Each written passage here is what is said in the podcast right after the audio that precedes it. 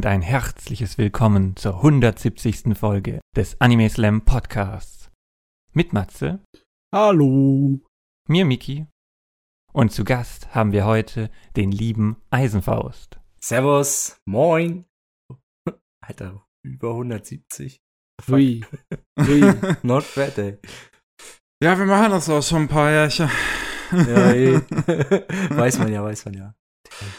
Ah, Das letzte Mal warst du vor ungefähr einem Jahr zu Gast. Das müsste jetzt 14 Monate ungefähr tatsächlich sein. Ich weiß jetzt die genaue Episodenzahl nicht mehr, aber wir hatten Eisenfaust auf jeden Fall schon mal zu Gast. Wer also mehr über seinen allgemeinen Anime-Geschmack und sowas erfahren möchte, mehr über ihn und seine Person, kann gerne entweder in diesen Podcast reinschauen oder direkt auf seinen Kanal gehen. Ist alles in der Beschreibung. Ich bin natürlich wieder mal hochgradig gut vorbereitet, weil, weil ich gefragt wurde, welchen das war. Es war Holge 142. Und es ging, glaube ich, hauptsächlich um irgendwelche trashigen Drecksanime. äh, so ist es richtig, so gefällt mir das. Was haben wir So da besprochen? Äh, ich glaube, Genocyber hatten wir drin. Äh, lass mal kurz gucken. Ich habe doch hier eine. Liste. Ich habe doch hier eine Liste. Record of Lotus War, Mobile Suit Ja. Gundam Zero Zero, Kaguya-sama. Ey, ist doch alles gutes Zeug. Was soll denn das hier? War super Kram bei. Ja, Mad Bull 34 natürlich. Match Bull Stimmt. 44. Ey, oh mein Gott. Ich sag dir. Boah, ich liebe ihn fast so sehr wie Genocyber. Ja. Gut, sehr gut. Ah, Ja, also dann würde ich aber direkt mal fragen, unseren Gast, der hat natürlich Vorrang, was du in letzter Zeit so gesehen hast. Hast natürlich dann hast natürlich gewisse Aufträge von mir bekommen, aber äh, ich, Ja. ich, ich würde sagen, ich, be bevor wir dazu kommen, kannst du vielleicht erstmal was besprechen, ähm, was ich jetzt noch nicht vielleicht weiß. Ja. Klar, wir wollten uns ja ein bisschen über einen besonders guten Anime unterhalten, tatsächlich. Deshalb bin ich losgegangen und, na, ich wollte, ich habe mir tatsächlich mal vorgenommen, knapp einen Monat, ich hatte bei mir auf dem Kanal selbst mal drüber geredet. Ich hatte Bock halt mal zu gucken, was Horror-Anime coolen gibt. Und dann habe ich äh, Das Made of Amnesia geschaut. Mhm. Das ist die Seine, wo sie in, dieser, in diesem Schulkomplex sind, der im Endeffekt total überbaut ist, weil irgendwie tausend Dinge aneinander geklatscht worden sind und dann gibt's da halt diese großen Gruselgeschichten hinter. Sie treffen dann ähm, in ihrem Supernatural Club auf so ein Mädchen, das da rumläuft. Äh, wie soll ich sagen? Grob zusammenfassen. Ja, sie treffen dieses Mädchen, die ist allerdings schon verstorben und ein Geist. Dann ist da der eine Junge, dessen Namen ich schon wieder vergessen habe, weil ich einfach mir keine Namen merken kann ums Verrecken. Jedenfalls, er verliebt sich dann in sie und sie fangen dann an, dieses Geheimnis um sie herum zu gründen. Das ist dann natürlich, okay, der ist alt, ist ja egal. Ich finde, das so ein Anime, da ist, da ist die Reise das Ziel so, da ist es nicht so wichtig, dass es darum geht, dass sie nachher geopfert wurde, um was Schlimmes aufzuhalten, was natürlich ziemlicher Blödsinn ist und dass, dass das dann sie quasi gespalten hat so ein bisschen, also dass so zwei Personen, die da drin sind, die auch so ein bisschen immer gegeneinander auftauchen, in ab und zu in den Folgen ist dann so eine Thematik, die drin, ja, die drin sich durchzieht. Ja, und an sich ist das einfach eine super schöne, ist eine, ist sehr witzig zwischendurch. Es hat gute, gute Comedy-Elemente, was ich sehr, sehr schwierig finde meist. Also weil Comedy, also gute Comedy ist schwierig, so trashige Comedy, so das kann halt witzig sein, wenn es einfach so trashig ist, aber das ist wirklich genuine good. Und auch, ich finde diese ganze Story, die dann mit diesem Mädchen läuft, die, wie sie dann so langsam mit ihr Geheimnis kommen und wie sie auch selbst quasi damit ihren Frieden schließen muss und auch zur Erkenntnis kommen, dass das dann in Ordnung ist. Äh, das, das geht dann natürlich am Ende darum, dass kurz vorm Ende der letzten Episode, dass sie sich dann natürlich auflöst und quasi weiterzieht, weil das, was sie an die Welt gehalten hat, dann erledigt ist. Ganz klassisches Geisterstory-Element natürlich. Ja, das Ja. ist, ist auch gleichzeitig noch eine Romanze. Der Anime hat einfach alles. So, der hat ein paar Folgen, wo ich mir dachte, ja, angenehm gegruselt ein bisschen. Richtig gruselig fand ich es jetzt nicht, aber ein bisschen Mystery, Comedy, Romanze, eine Dreiecksbeziehung, also alles, was man haben will und dann auch noch ziemlich schlüssig erklärt und schlüssig erzählt. Das war einfach schön. Ich wollte gerade schon fragen, ne, wenn du angefangen hast mit dem Keyword Horror, ja, da ist mir da definitiv zu wenig Blut geflossen in deiner Erklärung hier.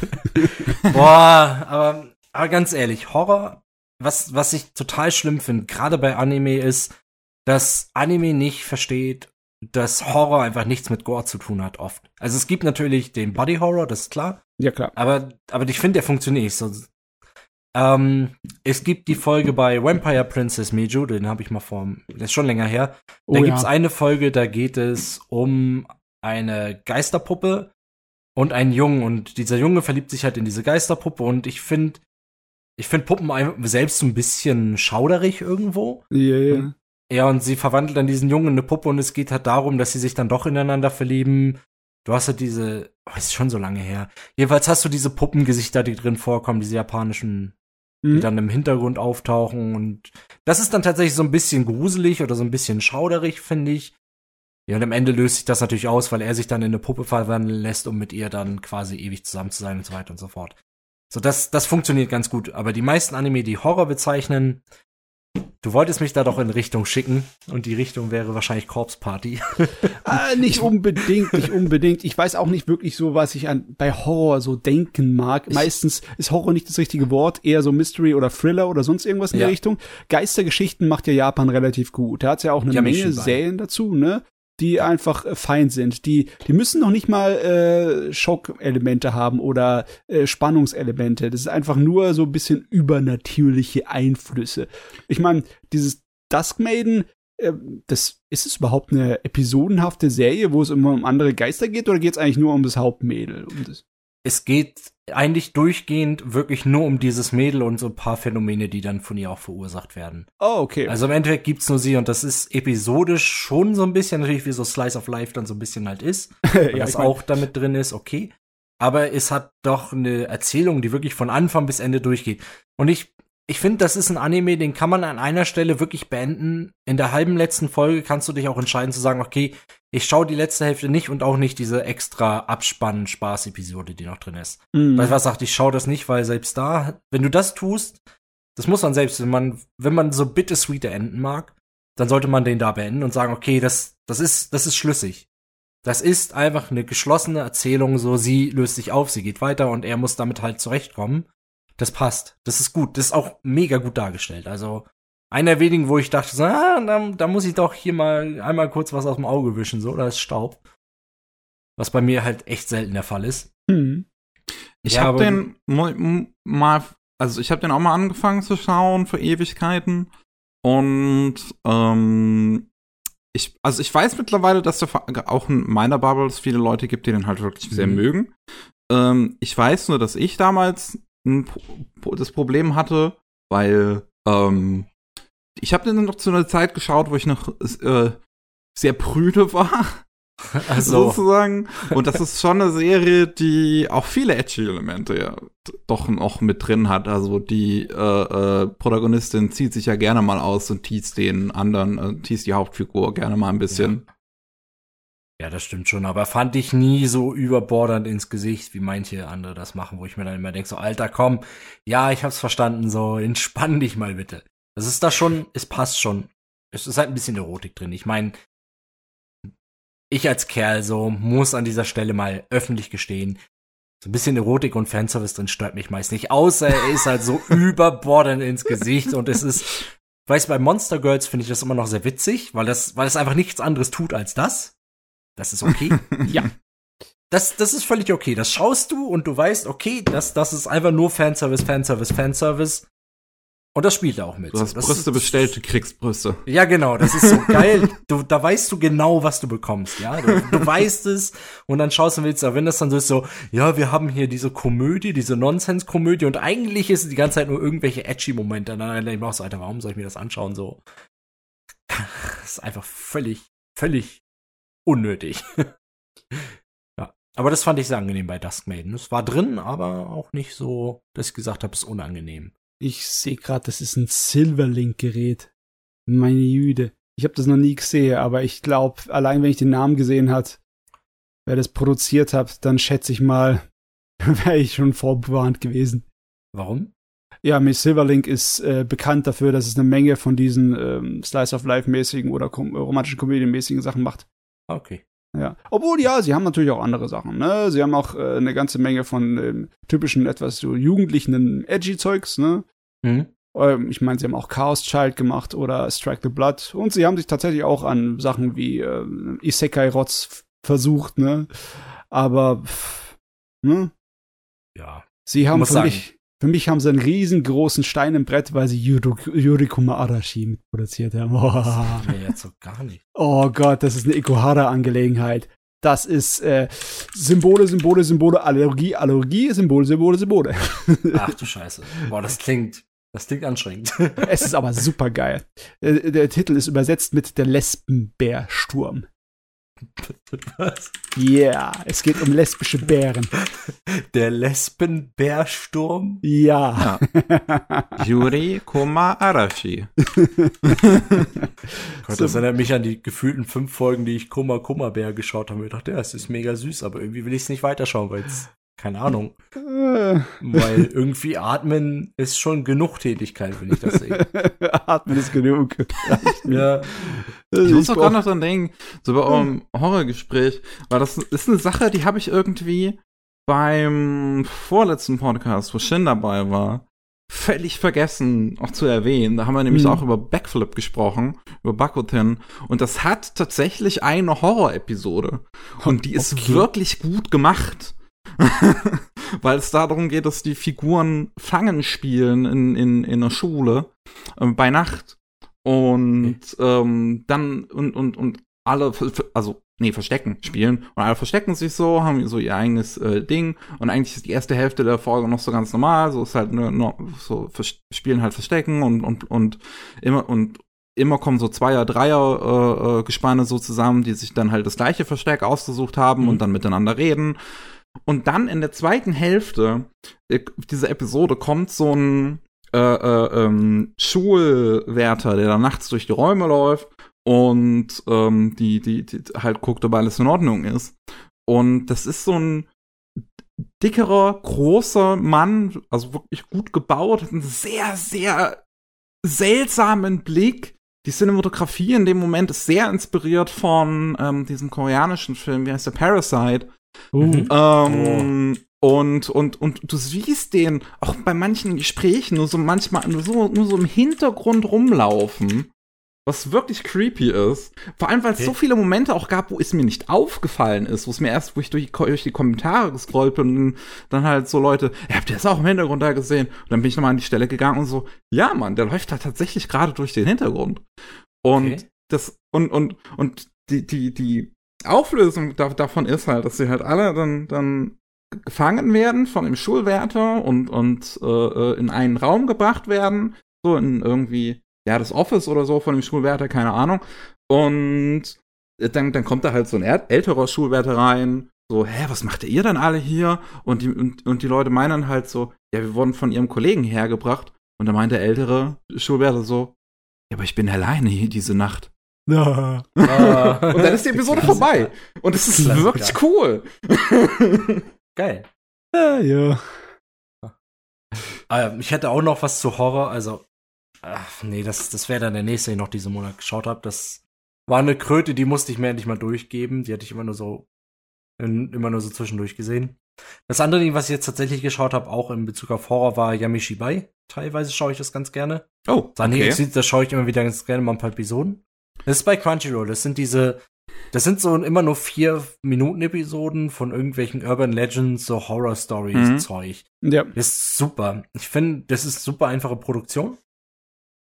Äh, immer ganz, ganz kurze Geschichten einfach und macht einfach echt Laune. Ich meine, ja, das ist auch der Sinn davon, ne? So wie man Ja. sich halt einfach Horrorgeschichten klein erzählt, ne? Aber, äh, ja, das funktioniert halt gut, wenn du dich in die Stimmung gebracht hast, ne? Außer dich so. Wenn du dich extra so, äh, bei einer gemütlichen Nacht, ne, ins dunkle Zimmer sitzt. Da. Das macht, ist aber einfach schön so. Another muss ich noch sehen. Ich noch nicht. Lost Village ist auch noch. Aber wie gesagt, dieses Theater of Darkness ist, finde ich super. Ist gerade kurz. Kann man zwischendurch sich mal eine Folge schauen, so. Ist cool. Jo. Ist gut gemacht. Fällt mir. Ja, soll ich, Jo. soll ich mich auslassen über einen, den ich dann geschaut, den ich halt richtig schlecht fand? Und es war nicht Amazing Nurse Nanako. Okay, äh, Ja, gut, sollen dann- wir, sollen dann- wir meinem Gast gleich eine Doppelladung hier erlauben? Ja, ich finde, können, können wir noch mit reinnehmen. Es passt gerade. Ja. Ja, okay, aber dann bleiben wir bei Horror. ja. Ja. Das andere, mein Gott. Ähm, ja, ein, zwei Dinge, die ich noch geschaut habe, die wichtig sind. Ich habe endlich Corpse Party geschaut und ich habe endlich, ich habe ich hab ihn schon lange auf der Liste, weil ich ihn vor tausend Jahren mal geschaut habe. Weißt du, vielleicht gab es da noch eine D-Mark oder so. Keine Ahnung. Ah, möglich. nee, glaube ich nicht. Da hatte ich noch kein Internet. Ist egal. Äh, ich habe endlich den einzig wahren, den, den One and Only Battle Royale High School von Anfang bis Ende mich hingesetzt, Licht ausgemacht und ihn mir angeschaut. Okay. Kennt ihr nicht Battle Royale High School? Das ist einfach. Doch, doch. Also, Doch, äh, ja, Matze und ich hatten da schon mal drüber gesprochen. Ich meine, boah, das, das, das ist einfach ein Meisterwerk. Das Mm. Ding ist geil. Ganz ehrlich, auch wenn du ihn nur wegen der einen Szene anguckst, ja. Ja, Aber es gibt so viele Szenen in diesem Rotzding, wenn du es dir wirklich überlegst. Also es ist super. Das ist. Der ist, der ist so irre. Ich habe keine Ahnung mehr, worum es ging. Ich weiß es nicht. Am Anfang ist irgendein Typ, der gegen den Typen aus Street, äh, aus Tekken kämpft mit dieser Tigermaske oder so. Und dann fighten die und dann kommt irgendwie eine andere Bande, die sich mit einem anderen prügelt und plötzlich kommt ein Monster aus dem Boden oder so und, und bringt sie alle um. Das, das war einfach total Premium, das Ding. Also, oh ich meine, später kommt doch irgend so ein ähm, typischer Power Rangers-mäßiger Fuzzi noch mit rein, ne? Ja, genau, weil dann kommt nämlich noch irgendeine außerirdische, anderdimensionale Macht dazu, der da irgendeinen völlig obskuren Plot noch hat, der einfach nie, der einfach nie zur Vollendung kommt. So. Oh Gott, der Ich kann mich an nichts aus diesem Film erinnern, außer die Animation, ehrlich Ja. gesagt. Boah, die Animationen liebe- waren okay. Ja, da Also schon einige wirklich gute Szenen um dem Ding. Ja. Die, die- die 80er Ja- und 90er Jahre Anfang, wo die OVAs noch wirklich vollkommenen Unsinn versucht haben und da noch mit da, davonkommen könnten, das war, das war eine tolle Zeit. Ich meine, da ist natürlich mehr Rotz als gutes Zeugs bei rausgekommen. Aber dann, da, da hast du sowas wie das hier, da könntest du ein Trinkspiel draus machen, da wirst du dich sowas von abschießen. Das ist nicht Ja. normal. Ich habe gerade gesehen, dass bei Itano Irishiru, finde ich gerade, dass er da wohl Director war. Und da habe ich mal raufgeklickt bei Animalisten. Ich sehe gerade einfach nur Angel Corp. Yeah, yeah. Fängt direkt mit Angel Corp an. Blassreiter habe ich noch nie gehört, keine Ahnung. Ah, Dann Itano ist am ehesten bekannt für seine Sachen, die er am Anfang der 80er gemacht hat, wo er noch Ja. nicht Regisseur war. Als er Regisseur war, hat er angefangen, ein bisschen durchzudrehen. Ja, Cowboy Bebop war auch drin. Daikon Opening Animations auch. Crazy. Ja, ja. Ganz. Irgendwie wünsche ich nicht, dass ein Ganz drin ist. So. Ich meine, Ja. da, das hat er vergeigt, ganz, der Ichiro Itano. Ah, ja, er ist halt. Er ist aber ganz nicht so schlimm wie dieser schreckliche ähm, Animationsfilm von Ganz. Der ist ja so scheiße. Hast du Äh, den CGI-Film? Ja, also der, der hat ein paar coole Momente, aber äh, insgesamt finde ich den so anstrengend zu schauen. war war das nicht ein CGI-Film, wo es zwei Teile dazu gab, oder wie war Nee, das war nur einer. Das war nur einer? Ich glaube, dann habe ich den gar nicht gesehen, Ganz oder? G war das, glaube ich. Ja, ganz, ganz O oder sowas. Ach, ganz O, stimmt. Ganz Ja. O, ja. Ich Ja, weil ganz, diese ganzen Spin-Offs heißen immer irgendwie ganz und dann halt Doppelpunkt irgendein Buchstabe. Ja, Einfach es ist, auseinanderzuhalten. er ist einfach mega, mega schlau. Ja, ganz, weiß nicht. Ich finde ganz irgendwie ist so, hat halt perfekt so in die Zeit gepasst, wo er rauskam. Aber ich, heute habe ich habe ihn noch mal geschaut und irgendwie muss ich sagen, ja, cool, aber zieht sich halt auch. Ja, nee. Besser Ja, nee. Manga lesen. Besser Manga Ja. lesen, da kannst du ein bisschen Gas geben und dann läuft es besser. Genau. Ja, und das andere hier, um, um meinen Part dann endlich zum Abschluss zu bringen und aufzuhören, hier die ganze Zeit zu labern. Äh, ich habe endlich Corpse Party geschaut. Also noch nicht Another oder so, aber Corpse Party wollte ich endlich geschaut haben, weil ich irgendwie gefühlt hast du eingegeben, Anime Top-Liste Top 10 und dann hast du halt irgendeine 100, 100 Top 100 und 50 davon waren halt gefühlt Corpse Party so ungefähr. Ja, und dann habe ich mir den endlich angeguckt und ich fand die Prämisse der ersten Folge noch ganz cool wo sie dann in dieser Schule sind und dann sagen sie, ja, lass uns doch diesen Freundschaftsspruch Spruch aufsagen und der geht dann natürlich schief und dann landen sie halt in dieser Parallelweltschule. Ja, nach der, irgendwie nach der Hälfte, als ging's halt einfach steil bergab. Ja, aber du musstest ja nicht so lange leiden, oder? Es sind doch nur vier Episoden aller 30 Minuten, oder? Boah, aber vier Minuten können halt, also vier Folgen können halt echt lang sein. Also, ich muss auch sagen, dass ich zwischendurch Sachen geskippt habe, weil ich mir dachte, ja komm, nee. Nee, Jetzt sterb Ich mal schneller. Ja, denn so, es kommt diese erste Folge und ich denke mir so, okay, du musst, du musst ja diesen, also wenn du Body Horror machst, so Schocker Horror, dann musst du ja natürlich, da musst du ja auch immer abstufen bis zum Ende hin, quasi bis zum großen Finale. Weil du halt als Zuschauer anfängst abzustumpfen. Hm. Sondern sitzt du da vor, keine Ahnung, anderthalb Stunden Anime, wo eigentlich die ganze Zeit das gleiche passiert, dass irgendwie, oh mein Gott, mysteriös und oh mein Gott, da hat ein Lehrer die Kinder umgebracht oder was auch immer, ich weiß nicht mehr, irgendwie so ein Blödsinn war das. Und von dem einen Kind hat er die Zunge rausgeschnitten und in den Bären getan. Und dann findet das Kind die Bärenzunge, die Zunge im Bären wieder und, und geht ins Licht. Und hä? Das passiert dann irgendwie nur einmal, aber irgendwie auch nicht nochmal. Und dann wird die eine am Anfang aufgehängt und dann denke ich mir so, okay, ja, unangenehm, so passt, cool, so dafür bin ich hier, so. Ja, und, dann- und dann, und dann dachte ich mir so, als die Szene kam, boah, die ist schon, die ist schon sehr deutlich. Was willst du denn jetzt noch machen? So, es ist Folge 1. Hm, So, Bruder, ja. Bruder, wo willst du hin? Da, So, du- ich meine, wenn du keinen Ausweg hast, ich mein, ich liebe ja immer noch Higurashi, ne? Und Ja. das lässt sich ja immer viel Zeit zwischen seinen Schockmomenten. Es baut den langsam auf, ne? Da gibt's dir einen Schock und dann irgendwann bist du schon erschöpft, besonders nach der ersten äh, Staffel, bist du schon relativ erschöpft von der ganzen, ja, ähm, Aussichtslosigkeit von dem Scheiß. Aber Mhm. bei, ja klar, bei Higurashi gibt's halt dann einen Ausweg im Sinne von wegen, es gibt eine mögliche Lösung für das Problem. Ähm, aber bei sowas wie Corpse Party kannst du ja das nicht irgendwie so aus den Fingern ziehen. Ich meine, die haben sich ja in die, haben die sich in die Ecke geschrieben, meinst du das? Ich meine, Bin mir total sicher, weil Ja. im Endeffekt fühlt sich das an, als hätte das Ding vielleicht 45 Minuten lang sein sollen. Nach dem Motto, hey, wir haben hier ein paar Kinder und die machen einen Fluch und dann gibt's irgendwie so ein Murder Mystery. Dann sterben davon irgendwie 92 Prozent ziemlich grausam und zwei überleben so ungefähr.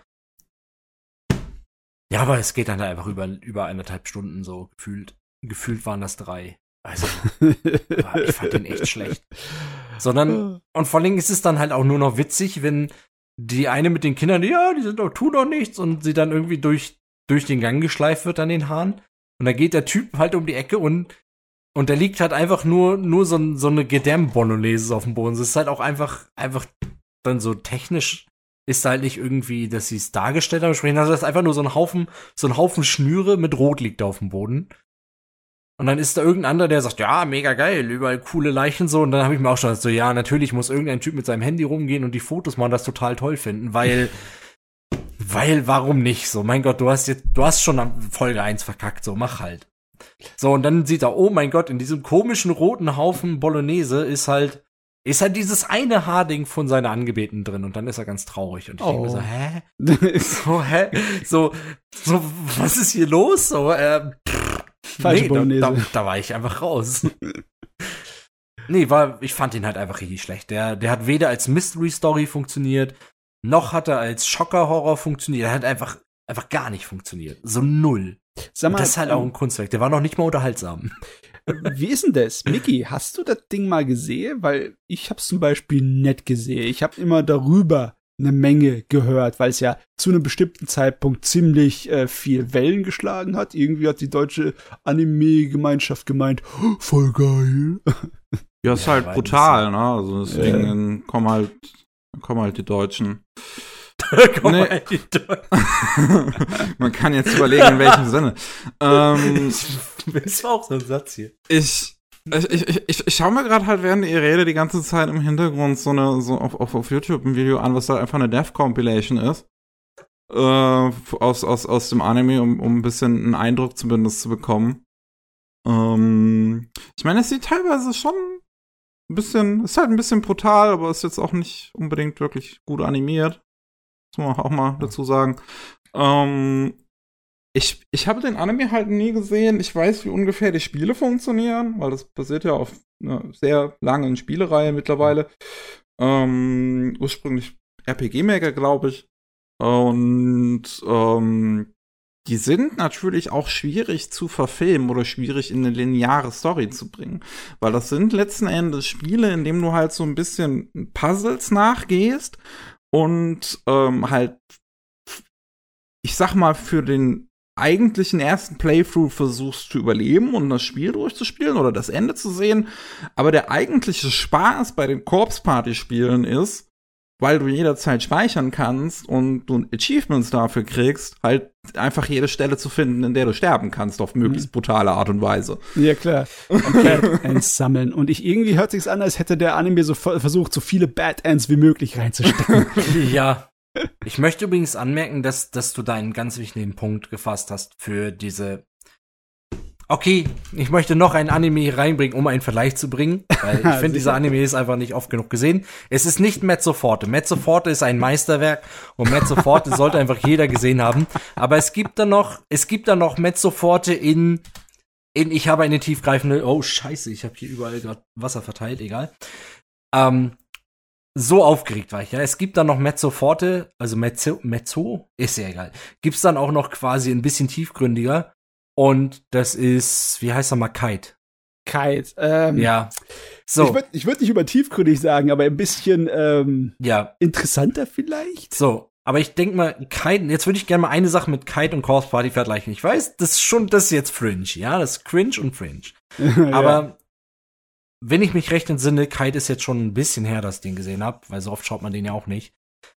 Ähm, die Szenen, die drin sind, die sehr explizit sind, sind zwar auch teilweise, wo du echt davor siehst, so, jo, boah, Bruder, okay, aber sie sind, sie haben durchaus immerhin, und das haben sie da hinbekommen, halbwegs, dass diese Szenen tatsächlich eine Relevanz für die Figuren haben. Ich sag nicht, dass es besonders hervorragend oder gut geschrieben wäre oder so. Ja, das möchte ich jetzt gar nicht sagen. nee, nee. Ich möchte nur sagen, dass man da zumindest versucht hat, dem ganzen Kontext zu geben. Und in dem Moment, wo du sowas Kontext gibst, kann ich das akzeptieren, wenn das halt durchaus für die Story Relevanz ist. So Corpse Party macht das halt nicht, weil du einfach nie diese Rätsel löst. Du fieberst halt nicht mit. So, ah, okay. ich finde, bei Kite fieberst du ein bisschen mehr mit, weil da ist ja auch diese ganze Story mit diesem Typen drin, für diese Organisation und so. Und es, und es ist kürzer. Es ist auch kürzer, auch wichtig. Aber Cosplay hat halt, halt sowas ähnliches, aber, aber du bist gleichzeitig abgestoßen, aber du hast nicht dieses, hm, was, was, was will mir denn, okay, was, was kommt denn da? Was, was ist das Ergebnis davon? Du hast halt einfach nur, oh nee. Ja klar, es macht So. keinen Spaß, wenn es nicht eine Möglichkeit gibt zu entkommen. Weißt du, wenn du zum Beispiel irgendeine Situation hast, wo du, wo es einfach aussichtslos ist und äh, überhaupt keine Chance und dann einfach nur zusiehst, wie alle sterben müssen, ne? Dann du weißt ja, was passiert, ne? Wenn du nicht äh, so geködert wirst mit, sie hätten es fast geschafft, ne? Oder mit so einer Art von Spannungsbogen, dann kannst du auch keinen Horror irgendwie so richtig aufbauen, oder? Ja. Ja. Aber da muss ich sagen, da kann auch gerne der Weg das Ziel sein. Also Da kann ich, da, zum Beispiel bei Herr der Ringe, Herr der Ringe ist zum Beispiel, ja, du weißt, dass am Ende wird der Ring zerstört Ja, ja. und Saruman wird auch aufgehalten, das weißt du ja. Aber trotzdem ist halt das, was dazwischen alles passiert, ist ja sehr wichtig. Das stimmt heißt, auch. selbst wenn ich jetzt bei Corpse Party wüsste, dass einfach alle sterben in den Folgen, müssten die Folgen viel fokussierter über diese Figuren sein, um entweder die Hoffnungslosigkeit oder das Mitfiebern oder das Dagegenfiebern zu haben. Aber wenn du das alles nicht hast, dann schaust du das halt und hängst da halt, also hänge ich da so und denke, ja, cool, es ist halt brutal, keine Ahnung, kann ich auch High School Battle Royale oder gleich noch mal Genocyber schauen, so. Ja, aber das sind bessere Anime. Ja, dann kann ich Genocyber schauen, weil der sagt wenigstens, ja, der sagt halt nicht, ich habe diese tiefgreifende Story, sondern er sagt, ja, Ja, Okay. Jealous selber ist äh, cool. Da geht's Ich eigentlich nur so um äh, alle sind scheiße. Und am Ende ähm, zerstört der Hauptcharakter alles, weil ja alle genau, scheiße aber, sind. aber das kann ich akzeptieren, ja? Da weiß ich ja. Fast. Okay, genug über Chaos Party geredet, von meiner Ja, Seite okay. aus zumindest. ich finde den halt einfach echt scheiße. da laden wir einmal den guten Meister Eisenforst rein und er geht gleich so hier, ich alle Animes, die ich habe, auf den Tisch, so klatsch, klatsch, klatsch, klatsch, mein Haus, mein Und ich habe mir anfangs auch Sorge gemacht, so, ja, boah, was soll ich denn da sagen? So, das wird schon knapp heute. Ja. Uff, okay. Äh, sorry, ich habe genug geredet. Äh, ja, ich schweige ein bisschen. Ja, da kommt später noch mal dran. Wir zwingen dich zum Rede. Danke. Ich meine, du wirst wahrscheinlich auch zu meinem Titel noch ein bisschen was zu sagen haben. Denn was ich zuerst in diesen letzten zwei Wochen geschaut habe, war äh, Space Dandy. Habe ich mir noch mal angeschaut. Hast Ja, ich hab's bei Twitter gesehen. Geschaut. Aber du Ja. hast, du hast auch die zweite Staffel geschaut schon, ne? Genau, ja. Ich hab's, ich hab's mir noch mal komplett angeschaut. Ich hatte, ich hatte einfach noch mal Lust drauf. So, das erste Mal, dass ich ihn geschaut habe, ist jetzt schon wieder ein paar Jahre her, irgendwie 2016, glaube ich. Das war, das müsste noch entweder kurz vor meiner Ausbildung oder oder oder so, als ich die gerade erst angefangen habe. So irgendwie in dem Zeitraum müsste das dann gewesen sein. Und ähm, damals habe ich noch auf Japanisch geschaut. Und ähm, jetzt habe ich die englische Blu-ray hier schon länger, weil die englische Synchro ziemlich gut sein soll, habe ich immer gehört. Und jetzt kann ich es bestätigen. Die ist wirklich ziemlich gut. Mhm, ich habe Das- auch schon mal Alter! ich muss aber sagen, ich, bin ja ein großer Verfechter der deutschen Synchro. Im Die ist auch gut, das muss man auch sagen. Die ist auch gut. Habe ich auch Ich mal wollte reingeschaut. genau das sagen. Die, der Typ, der Dandy spricht, ah Gott, ich vergesse mal seinen Namen. Der Ich ist auch. so, der hat einfach, man merkst einfach so, der hat auch Bock. Immer dieses Alter! oh mein Gott, ey. Ja, Das Space Dandy ist, ist Liebe. Sag mal, war das bei euch äh, lieber auf den ersten Blick Space Dandy? Weil ich hab, ich kann mich erinnern, dass ich in der ersten Staffel eine Weile gebraucht hat, um mit Space Dandy warm zu werden. Ähm, in der zweiten Staffel zum Beispiel war es dann gar kein Problem für mich mehr. Dann war ich sowas von voll dabei. Aber ich glaube, die ersten drei oder vier Episoden waren so. hm, hm, hm. Ich habe mir vielleicht was anderes gewünscht, glaube ich. Mm, Für mich ist es so ein bisschen wie, wie, um, ich möchte den besten Anime der Welt nochmal hier an dieser Stelle erwähnen. Mhm. der sicherlich ein Vorläufer von Span Space Dandy ist und ein geistiger Nachfolger von Otaku no Video. Excel Saga. der beste Anime der Welt. Das kann Andy- ich bestätigen. Ich möchte an dieser Stelle noch einmal ein, ein ganz kurzes Schwert für Excel Saga brechen. Ja, das ist, ist mein persönlicher Auftrag. Immer wenn ich irgendwo bin, muss ich kurz über Excel Saga reden. Ja, weil Excel Saga ist einfach, ist einfach ein Liebesbrief an Anime. Der ist älter als Space Dandy. Ich glaube, oh, wann kam Excel Saga raus? 1999, glaube ich. Ja, irgendwie so. Excel Saga 1999 der Anime. Der hat auch gar nichts mit dem Manga zu tun. Der ist so ein bisschen wie Space Dandy in die Richtung, dass ich glaube, dass das inhaltlich eine, also eine Liebeserklärung ans Medium ist. Weil sich so viele, weil es einfach so Anime in sich ist. So, und ich glaube, Space Dandy ist halt noch mal die ein bisschen buntere und, und modernisiertere Variante. Also als erst war ja Otaku no Video. Das war dieses quasi von Gainax, diese Entstehungsgeschichte so ein bisschen als Film. Es war ja auch schon so ein bisschen an diese ganze Nerdkultur oder Otaku. Ich nenne es mal lieber Nerdkultur, es hat nicht so diesen ekligen Nachgeschmack. Halt an diese Anime-Nerdkultur war das ja schon so ein Liebesbrief daran, an dieses ganz klassische. Dann kamen halt immer diese Sachen, die so ähnlich waren, aber es auch nicht so richtig erreicht haben. Dann kam halt Excel Saga, was, was ein unheimlich guter Anime ist einfach. Gerade im Hinblick so auf Retro-Kram.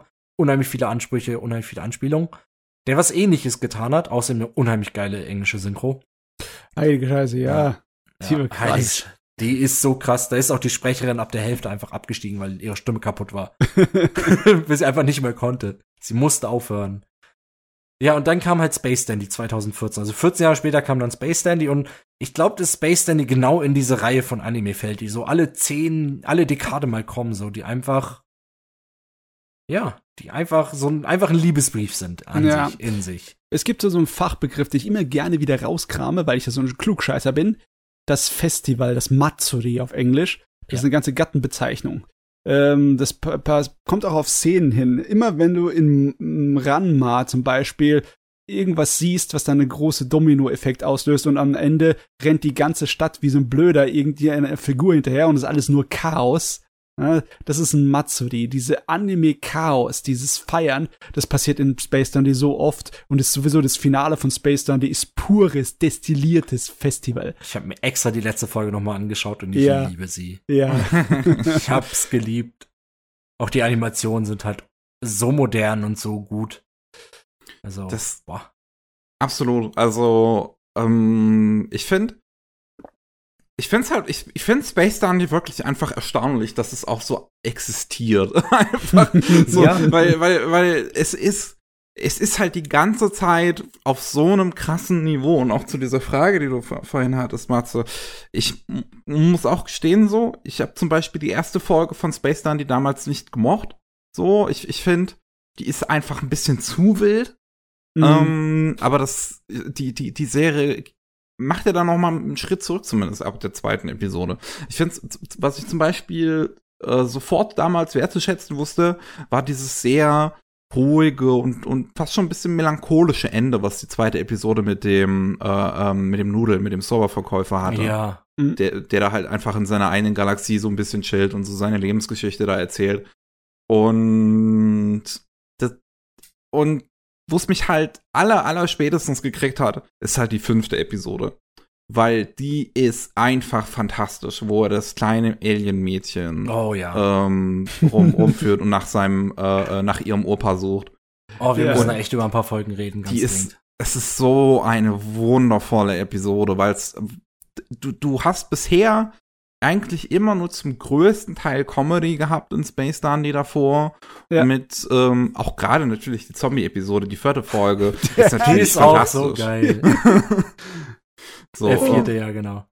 Vierte. Ja, und, und mit, natürlich auch mit dem schönen Ende, written and directed by George R. Romero. Ich finde, das ist eine wirklich schöne Episode, die das schöne, schöne Hommage zieht. Und gerade Dandys Charakter in der ersten Hälfte dieser Episode mag ich natürlich total gerne so, der auch diese ganze Zombie-Apokalypse gar nicht mitkriegt im Prinzip. ja. Und ich finde aber halt, dass es da noch mal so, so clevere Twists noch mal drauflegt bei dieser Zombie-Episode. Es, es, es, es legt immer noch mal so einen drauf. Es zeigt immer wieder, das ist nicht, wir wir sind nicht einfach nur jetzt eine Zombie-Anspielung, sondern, sondern wir machen noch was draus. Wir haben Und- hier noch übrigens diese total blöde Idee. Oh, lass uns, dann, lass uns mal über die Folgen dann einzeln reden, weil wir können ja ein bisschen so allgemein, aber weil wir sonst. Also Nicht über alle, aber so ein paar, ne? Ja, so ein Also, paar wichtige auf jeden Fall. Zumindest Ja, die also- erste Staffel, die zweite muss ich mir noch komplett geben. Muss ich Okay, noch bestellen. das, das lohnt sich, das lohnt sich. Also m- mir hat es das Herz zum ersten Mal so richtig rausgerissen mit Episode 9, ne? Mit dem Pflänzchen. Oh ja, Die mein ist- Gott. Die ist Folge. wild. Das Die ist ist böse. Die erinnert mich voll an Yellow Submarine von den Beatles irgendwo. Ich weiß nicht warum. Ja, weil es auch so experimenteller ist. Ne? Bild, Die ist- ja. Die ist super experimentell. Muss aber dazu sagen, also die Episode ist von ah, directed von ich, ich weiß, mir fällt ihr Name. Ich so, ich Südkoreaner, nicht- gell? ich- Ja, die Südkoreanerin, die, die, die, die, die Partnerin von, von Yuasa. Äh, Masaki Yuasa Shinichiro Watanabe war auch dabei. Ja, der war dann in der zweiten Staffel Choi? dabei. Die Mein Gott, der Regisseurin. Karen Tuesday gemacht. Irks. Äh, Mickey, hieß die nicht Choi oder so? Choi? Ja, ja, das können. Ich, ich, ich versuch's gerade nochmal. Ja, ja, genau, das ist, ja, genau. Ähm, die Enyong Choi, genau. Ich bin mir bei koreanischen Namen nicht hundertprozentig sicher, ob ich es richtig ausspreche. Ja, ähm, aber äh, ja, die hat die Episode halt Regie geführt, die neunte mit den Pflanzen. Und als ich die damals auch zum ersten Mal gesehen habe, musste ich sofort auch an so experimentellere Episoden von Adventure Time denken. Weil Adventure Oh ja. Time hat auch manchmal so Episoden, die wirklich einfach nur ein reiner Drogentrip sind. Und ich, also gerade sowas wie die neunte Episode von Space Dun ist halt so eine Folge, wo ich dann da sitze und mir die ganze Zeit denke, was? Aber es auch gleichzeitig appreciate. So mein, mein Gehirn ist vollkommen überfordert mit dem, was es sieht. Trotzdem mag es das irgendwie. Ja. Übrigens, was ich total witzig finde gerade, ich mich hatte der tatsächlich schon bei der ersten Episode. ah, okay. Also ich habe die erste Episode gesehen, da wusste ich noch nicht, was war. Dann, als er dann aufsteht und dann fängt zu reden, diesen Monolog zu führen darüber, Cutie, weißt du, was das Wichtigste ist? Und der, fängt dann an, irgendwie seine zwei Minuten. Gerade, ich habe halt Zeit auch direkt mit deutscher Synchro gehört, ja. Und ich wollte jetzt endlich schauen hier. Anisearch ist dein Freund. Anisearch hat alles. Da kannst Tobias. Job- Tobias Brecklinghaus, so ich, den Joke mache ich nicht. Wir sind, wir sind ja zu spät dafür, aber egal. Tobias Brecklinghaus. Das ist auch die deutsche Der- Stimme von God of War mittlerweile. Und, Ja, und Fafnir in Kobayashi ist er ja auch. Daher, Genau, genau. Cool. Spricht auch immer die Werbespots äh, bei Super RTL. Ja, auch. Er ist auch mega bekannt. Da sind eh ein paar richtig bekannte Sprecher bei. Also, Ja, ja. also Besetzung ist, ist top. Besser geht's bei Anime fast gar nicht. Ja, also, und was halt auch bei diesem Titel so wichtig ist in der Übersetzung, ist, ist finde ich wirklich diese, diese, diese Stimmung halt von Space Danny natürlich rüberzubringen. Und es ist halt, ich fände es halt, ich kann mich jetzt an die paar Folgen, die ich auf Deutsch gesehen habe, nicht mehr so unbedingt an die, an die Drehbücher erinnern, aber was ich halt im Englischen zum Beispiel absolut fantastisch ist, ist, wie super flapsig die alle immer die ganze Zeit sprechen und was für geniale One-Liner da teilweise drin sind. Und halt, halt, diese Quizshow, die sie dann zum Beispiel machen, um, um, um so herauszufinden, wer der bessere, also wer jetzt der echte Space echt- ist. und, und so, äh, ähm, die, Ah, ja. irg irgendwie, genau, da, da war so eine Frage so von wegen, ähm, what are you a slave to? Und dann, the booty. Definitiv. oh ja, Mann. irgendwie ist seine Antwort Brüste. Gott, er fängt ja, also mich hatte der Anime wirklich, als er dann anfängt und redet, Cutie weiß was das Wichtigste und dann labert er und dann, dann der Arsch. und ich dachte mir so, ein Anime, der einfach sagt, weißt was? Weißt was? Wir, wir machen jetzt mal nicht direkt irgendwie hier einen Story-Opener oder so, sondern So, wir stellen einfach die Charakter vor, indem er da einfach, einfach völlig sinnbefreit über Körperteile philosophiert, so. Und dann habe ich mir gedacht, so, okay, weißt du, wenn du so einsteigst und dann noch so einen Sprecher hast, der auch nicht, der das auch rüberbringt, dann habe ich mir gedacht, so, okay, das, das kann ja nur was werden. So dass zumindest die ersten Episoden werden gut. Wenn es dann abgeht, runtergeht, ist dann natürlich traurig so. Aber anders ist doch, so war das solide. Und dann, dann kam halt der Rest und ich dachte mir so, holy shit, so. Da war jede Folge auf ihre Art gut. So. Also ich Absolut. glaube ich, eine Folge finde ich ein bisschen lahm, obwohl ich sie auch sehr gut finde. Welche Das wären das? ist die, wo, er- wo sie in die Zeitschleife haben. Beim Vater von Miau. Hängen sie da fest. Boah, die finde ich eigentlich sogar ziemlich gut. Die mag ich, Ich auch sehr auch gerne. gut. Morgen Ich mein- ist ein neuer Tag, heißt sie auf Deutsch. Aber ich glaube, jeder hat so ziemlich so irgendeine Episode, wo äh, ich zum Beispiel, ich fand die Toaster-Liebesgeschichte war ich nicht so geil drauf, weil Ja. irgendwie, weil es mir peinlich ist. Ich weiß keine? Ahnung, warum das mir das peinlich ist. Es war ein verdammter Toaster hier. Ich, Aber ich, egal. also, Ja. sorry, also meine Lieblingsepisode ist halt die 13. mit QT und, und, und, dem, und dem Kaffee und halt auch dem Toaster Nummer. Und ich, ich habe die mittlerweile, also ich glaube, jetzt noch mal mit meinem Rewatch von der kompletten Serie müsste ich die jetzt mittlerweile irgendwie zum achten oder neunten Mal gesehen haben, diese Folge, weil ich die wirklich einfach so gut finde. Und ja, sie die ist ist, halt, gut. Sie ist halt geschrieben von Dai Sato, der mittlerweile wirklich viel Kram gemacht hat. Der auch unter anderem den Altered Carbon, äh, äh, hier den Altered Carbon Film zum Beispiel geschrieben. Oh, und okay, nice. Regie geführt halt von Shingo Natsume selber, weil das, die ganze Serie ist ja eine große Kollaboration zwischen Shingo Natsume und, und Shinichiro Watanabe. Und Ah, ja. diese, diese 13 Episode, ich finde die so genial, weil die die hat äh, schöne Montagen, so gerade mit der Musik von BTB, die da im Hintergrund läuft, nee, von, von Love Row und BTB heißen die, glaube ich, ähm, die halt sehr an Daft Punk erinnert. Ähm, und auch die, die, die, das Finale nun mal, weil das so verschissen geil animiert ist. Ja, und und nun mal halt auch der Song, der da spielt, ähm, ich, wie, wie hieß der nochmal? Want to Be, glaube ich. Der ist, oh, ich krieg da Gänsehaut bei diesem Song. Vor allem, weil der in dieser 13. Episode das einzige Mal in der Serie für die kompletten sechs Minuten spielt. Und Hm, ich krieg da so eine überlegen. Gänsehaut. Ich kann mich gar nicht richtig mehr dran erinnern. Ich überlege mir gerade, es ist wirklich viele Jahre her, dass ich Space Dandy gesehen habe. Boah, ich wünschte mir einfach so eine verdammte Zeitanomalie, wo ich einfach mal so eine Woche für mich alleine hätte, wo ich einfach Space Dandy so oft gucken könnte, wie ich Lust habe. Ja, du, du findest vor allen Dingen das, das, was ich halt an gerade, ich, deshalb wollte ich auch das ähm, Otaku no Videos ein bisschen nicht ganz so krass, aber weshalb ich auch Excel Saga rein wollte, das ist halt einer dieser Titel, die schaust, ich habe den jetzt zum vierten Mal geschaut, so ja.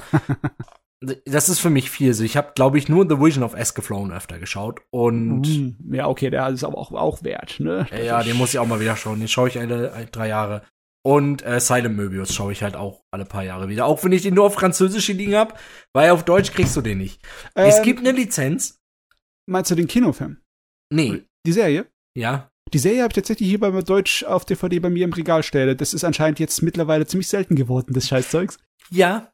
Weil, weil das, das ist halt Anime Deutschland, ja? Du Ja. hast irgend so einen Titel, so ist, es würde sie nichts kosten zu sagen, pass auf, ja, wir haben das da mal, wir hauen das mal wie. Kein, das hat doch bestimmt irgendeinen Lizenznehmer, der bei Crunchyroll oder so. Sie könnten das halt einfach hochhauen oder die DVD verkaufen, so on demand, whatever. Nee, das gammelt alles irgendwo im Lizenzlim und du wirst es einfach niemals wiedersehen. Und klar, kennt keinen Schwanz so, aber äh, sorry für meine Sprache heute. Ich bin ein bisschen getrost vom das- Tag. Das ist bei uns kein Problem. Erlaubt und erwünscht. Da bin ich ja beruhigt, Dankeschön. Das, das kennt halt einfach niemand. Nur so, nur so Typen wie wir, so, die das gerne hätten. So, ich habe halt eine französische Version, weil in Frankreich kriegst du es halt einfach so für Ja. irgendwie 20 Euro. Alles. Frankreich hat Power, ne? Ich habe Ja, auch solche Dinger. What the fuck? Ich, ich, ich, ich mag zum Beispiel eine sehr schräge Martial Arts Serie namens Air Master. Ist kaum zu bekommen. Ich glaube, die Air einzige Master? Chance ist äh, entweder auf Amazon digital oder spanische DVDs. Ja. Ja, aber ich komisch. Das Na, ist was? Ah, Air Master, ja, kenne ich, habe ich gesehen. Der ist irgendwie auch richtig stumpf. Was ich, also was ich zu Space Dandy im Endeffekt sagen wollte, nachdem wir Mhm. dann ziemlich abgeschweift bin, ähm, war das, das dadurch, dass einfach wie in Excel sagen einfach so viele Dinge drin passieren, also dass jede, es ist irgendwo, es ist komplett, Excel Saga ist episodisch, Space Dandy ist super, die sind einfach ultra episodisch, die haben das transzendiert so, weil okay, in Space Dandy gibt's auch so einen roten Faden, ganz zum Schluss, so ein ganz leichter, der durchzieht. Gerade zur letzten Folge hin. Hat Excel Saga auch so ein bisschen. Im Endeffekt, jede Folge schaust du und dann hast du sie gesehen und denkst du, ja, cool. Und dann schaust du sie irgendwann später nochmal und denkst mir, hey, das habe ich ja gar nicht, das habe ich jetzt gar nicht so verstanden. Dann schaust du es nochmal und denkst dir, ha, den Punkt habe ich jetzt aber gar nicht so gerafft. Weil einfach so viel passiert. Also es ist, es ist nicht überladen. Also es hat ein unheimlich gutes Pacing einfach. Du schaust die Folgen, du weißt immer, wo du bist, du weißt immer, was die Figuren tun, aber sie machen halt so viel. Und es ist Ja, einfach ja. grandios. Es passiert allein schon in der ersten Folge. Was passiert in der ersten Folge? Sie fahren ins Bubis das erste Mal. Sie reden darüber, sie finden Miau. Glaube ich. Ja, Ja, ja. Der muss ja erst gefunden Genau. werden. Der muss ja erst Genau, sie zur Gruppe finden dazu. in der ersten Folge haben wir Space Dandy mit Cutie, der Cutie über Ärsche aufklärt. Dann fliegen sie, nach diesem Abschnitt fliegen sie ins Bubis. Im Bubis Ja. suchen sie Aliens und flirten mit, äh, mit Honey.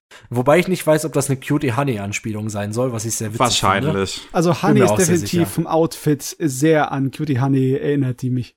Ja, finde ich schon mal super.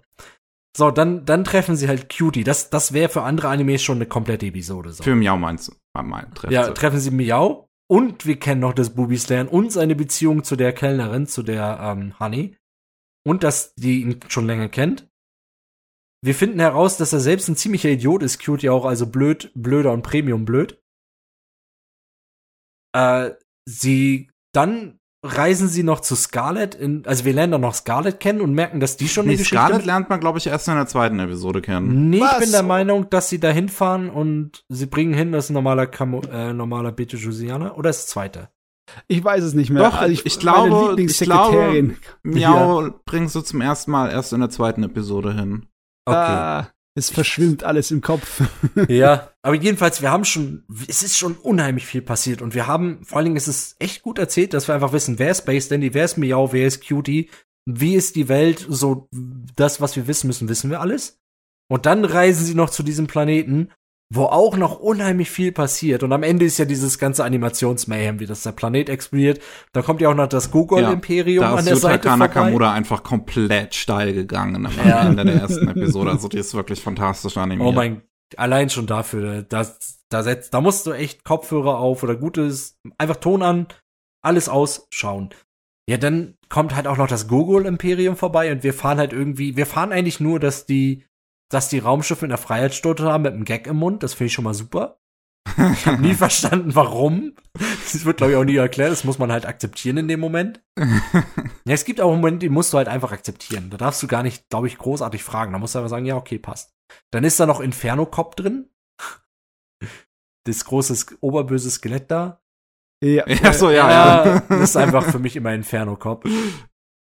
Man weiß, es ist, und das ist nur die erste Episode, ja, das ist nur, ja, dann treffen sie noch die Aliens, dann, und dann, dann passieren Dinge, dieser Planet explodiert und, und sie sterben am Ende halt auch. so, sie jagen sich einfach selbst in die Luft, weil er zu blöd ist. ja.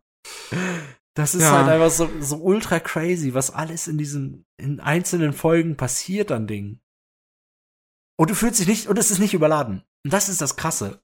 Und das ist jede Folge so. Ah, Auf jeden Mann. Fall. Also es hat, es hat immer wieder auch super kreative Ideen, wo man halt natürlich merkt, dass da einfach auch die verschiedensten Köpfe nochmal halt auch dahinter st- stecken. So, ich fände, ähm, ich kenne sehr viele Leute, die halt die Yuasa-Episode in der zweiten Staffel dann am liebsten, äh, am, am, am besten finden. Und die ist auch super, so, so, so, die hat auch was komplett eigenes. Und man merkt es direkt, dass die von Yuasa ist. Ähm, wegen, wegen dem ganzen Stil und die hat eine Shinya Ohira- Oh- Ohira-Animation, die wirklich fantastisch ist. Und ähm, das, die, die, das, ne, das ist das mit dem Planeten, mit diesen zwei liebenden Planeten im Prinzip, diese Episode, wo, wo er dann am Ende auf, auf einer riesigen Welle reitet. Und das, das, ich, ich, ich kann es gar nicht mal so richtig beschreiben, weil das einfach so, so, so, es ist so eine gewisse Stimmung einfängt. Und ich meine, Epis Episode, die am ehesten noch eine Stimmung einfängt. Und deswegen, ich finde die zweite Staffel halt, halt teilweise wirklich noch mal, noch mal bessere Episoden. Und die, und in der zweiten Staffel gibt's dann halt die Episode geschrieben von ähm, Shinichiro Watanabe, ähm, und Regie geführt von dem Animation Director von Angels Egg, ähm, shit. in, in der ähm, dann die tot ist und in dem es halt um diese Realisierung geht und, und in dem es darum geht, mit dem Tod zu leben. Und die ist unglaublich atmosphärisch. Das ist so eine stimmungsvolle Episode. Und ich krieg jedes Mal Gänsehaut bei dem Ende davon. Gerade so diese, diese, wirklich diese allerletzten Szenen nach den Credits nochmal, weil in den letzten paar Episoden fängt dann Space Danny auch nochmal an, dass jede Episode nochmal eigene Ending-Szene bekommt. Ähm, und nicht mehr nur das, das, das, äh, äh, der Song, äh, der, der sonst die ganze Zeit am Ende spielt, spielt. Und gerade die Szene danach, ich krieg da so eine Gänsehaut und ich kann nicht beschreiben, warum. Weil es einfach nur Space Dandy ist jetzt in einem, in einem, in einem äh, äh, Hochzeitsanzug, in einem weißen, wie halt auf dieses Mädchen wieder, wieder zugeht, was ihn eigentlich wieder lebendig gemacht hat. Und ähm, aber, aber selber diesen Planeten verkörpert, der ja den Tod verkörpert. Und es ist Ja, es, es ist eine absolut fantastische Episode. Und sie hat einen super Soundtrack von, ich finde den Namen immer wieder unfassbar witzig. Ähm, warte, wie, wie, wie war's er? Ogre, you asshole. Das ist ja einfach der Name von dem Typen, der die Musik der Episode gemacht hat. Ogre, you asshole. Aber das ist fantastische Musik, weil es absolut dieses, diesen, dieses japanische Shogaze äh, oder Sh Shoegaze ähm, einfängt. Und ich mich immer noch frage, weil Japan eine riesengroße Showgaze-Szene hat, warum wir nicht mehr Anime mit Showgaze-Musik bekommen. Äh, ich glaube, du musst mal erklären, was das genau ist. Äh, Showgaze ist so eine Form von Alternative Rock im Prinzip. Also es ist was, was, also es ist Rock, also beziehungsweise es arbeitet mit Rockinstrumenten, aber es geht halt nicht in eine aggressive Richtung, sondern in eine sehr äh, sentimentale, melancholische Richtung. So, es, es, es, es drückt eine gewisse Wut aus, aber der geht's nicht wirklich in, um eine Wut auf, jetzt weiß ich nicht, auf was anderes oder ein System oder sowas, sondern es, es geht eher darum, wenn man sich halt diese Musik anhört, so in sich zu kehren. Mhm. Also ein bisschen. Ah, Psychedelic ist wahrscheinlich da das falsche Wort. äh, nicht unbedingt falsch. Äh, Ja, es ist ein bisschen was Psychedelisches auf jeden Fall. Ja, muss man muss dir mal einen Songname droppen, damit die Leute sich den einfach geben können. Mit was Ja. könnte man jetzt denn vergleichen, was die Leute wissen? Könnte man jetzt ein bisschen mit Nirvana vergleichen, mit Grunge?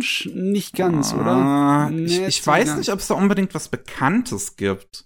Mir fällt halt einiges ein, was man vielleicht mal googeln könnte oder sowas. Zum Beispiel den Soundtrack vom Solanin-Film. Ähm, also Solanin-Manga von, von äh, hier dem Autor von äh, äh, Goodnight äh, äh, Pan Pan. Und Ach ja, ähm, ja, ja. ja, genau, stimmt, das, stimmt. da hat Solanin hat ja auch einen Film bekommen und das hat auch ein Showgaze-Soundtrack, der Film, der fantastisch ist. Ähm, Ah, jo. Space Dandy. Space Dandy ist im Endeffekt das, was ich an Anthologien liebe, ne? Wenn Ja. du so eine Sammlung von Kurzgeschichten hast, wo jeder äh, Regisseur seine Kreativität unter Beweis stellt und so richtig auslebt und also individuell ist. Das hast Mhm. du hier im Endeffekt auf eine ganze Serie verteilt. Mit Ja, lauter ja. schönen individuellen, äh, experimentellen Episoden. Äh, Absolut. schöne Sache. Absolut. Schöne Sache. Ja, ey, wirklich, Space Honey Ah. ist sowas, sowas Besonderes und Spezielles. Es gibt vor allen Dingen Ich- auch. Es ist vor allen Dingen alles drin. Es ist. Sorry, erzähl du, ich habe dich unterbrochen. Nee, ich, ich, ich, ich war gerade selber überhaupt am überlegen, was ich noch sagen möchte, weil das ist einfach eine Serie, die sollte man sich halt gefälligst äh, kaufen und anschauen. Okay. Bitteschön, Dankeschön. Wir, lass, uns, lass uns einfach mehr darüber reden, warum Leute sich Space Dandy kaufen. lass uns einfach, ganz ehrlich, Space Dandy ist, ist der zweitbeste Anime der Welt. Der erstbeste ist immer noch Exile Saga. okay, okay. Das ist schon, ist schon knappe, ist schon knappe Nummer, ja. Keine Ahnung, noch. Du hast von den, was? Okay, wir haben jetzt dieses super ernste, du hast aber auch einfach Episoden, die halt auch einfach richtig abgedreht sind, so. Zum Beispiel, Jetzt gerade, ich habe ja die erste Staffel extra mal geschaut für heute, sehr spontan. Quasi in zwei Tagen geht's bei mir in Urlaub. ähm, zum Beispiel, was ich, ja genau, wir hatten kurz geredet über die Zombie-Episode, wo einfach, wo sie es einfach nicht raffen, dass alle zu Zombies werden, so oder eher. Eine Musical-Episode. Die Serie hat eine Musical-Episode. Nein, die hat ein Musical. Das muss man Es sich gibt auch erstmal überlegen. in Excel Saga gibt's einen Joke, da fängt die allerletzte Folge ist quasi also die allerletzte Folge von Excel Saga ist halt auch völlig aus dem Rudern gelaufen. Die ist auch eine Minute zu lang für die TV-Ausstrahlung. Absichtlich. und die ist halt super vulgär und die fängt damit an, dass Excel Saga auftritt und sagst, du hast immer so eine Szene, wo Excel Saga dem Regisseur fragt, ob man was machen kann. Und das erste ist, ob sie eine Musical-Folge machen. Und dann singen sie halt darüber, dass das nicht geht und dass sie halt abdrehen will. Und dann bedankt sie am Ende, dass sie ein Musical gemacht haben am Anfang. Ah, ja. Musical-Folge Space Dandy singt halt über den Booty. The Booty. Ja. Ich meine, Ja. Ich meine, in der englischen Synchro auch nochmal spitze, dass sie das halt auch alles übersetzt haben, die ganzen Songs. Und, Ja. und alles nochmal. Und, und ich finde die wirklich, ich finde die in der englischen Version, glaube ich, nochmal besser. Einfach weil ich diese Gags natürlich halt auch dann da drin verstehe in den Songs. Und, Ja, vor allem verstehst du die gleich, ohne mitlesen zu müssen. ja. Ah. Und sie sind, sind halt fantastisch gemacht und es ist, Ja. es ist schon sehr witzig. Jemanden zu hören, der über den Booty singt. er redet doch die ganze Zeit über nichts anderes. Aber es hat auch echt viel Fanservice zwischendurch, ne? Ich finde äh, das Rennen, Folge 7 der ersten Staffel, auch sehr geil. Weil das ist einfach eine von den Folgen, die ist halt so high octane. Das ist das, wo sie das Rennen haben, Hm, wo Prince auftaucht.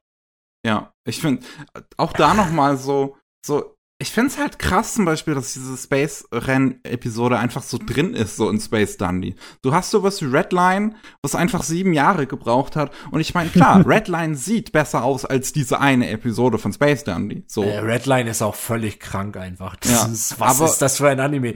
Der schaust du dir, das, oh Gott. Sorry. Trotzdem hast du halt in Space Dundee dann trotzdem einfach so eine 24-Minuten-Episode drin, wo es halt auch um ein Space-Wettrennen geht, die halt auch einfach fantastisch animiert ist. Ja. Das Die hat ist mich da einfach so drin.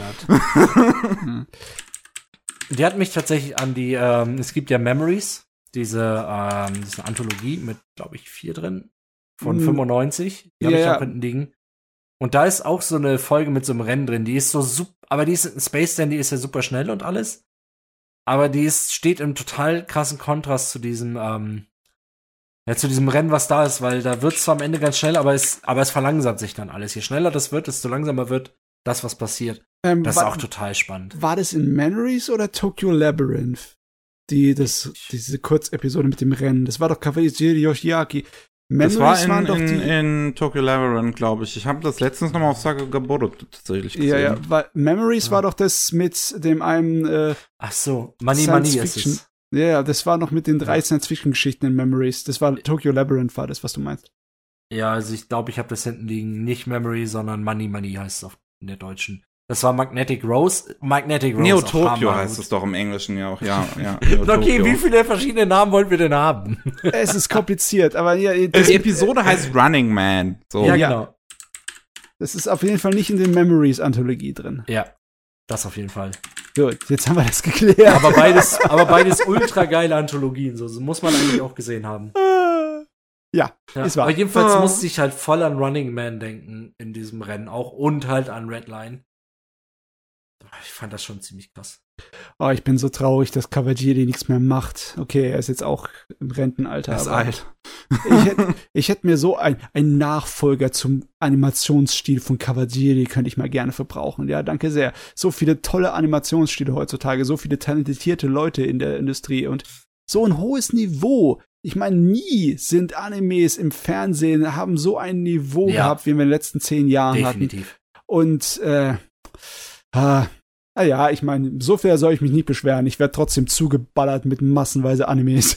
Ja, also ich finde, im Durchschnitt sieht Anime heutzutage halt einfach so viel besser aus.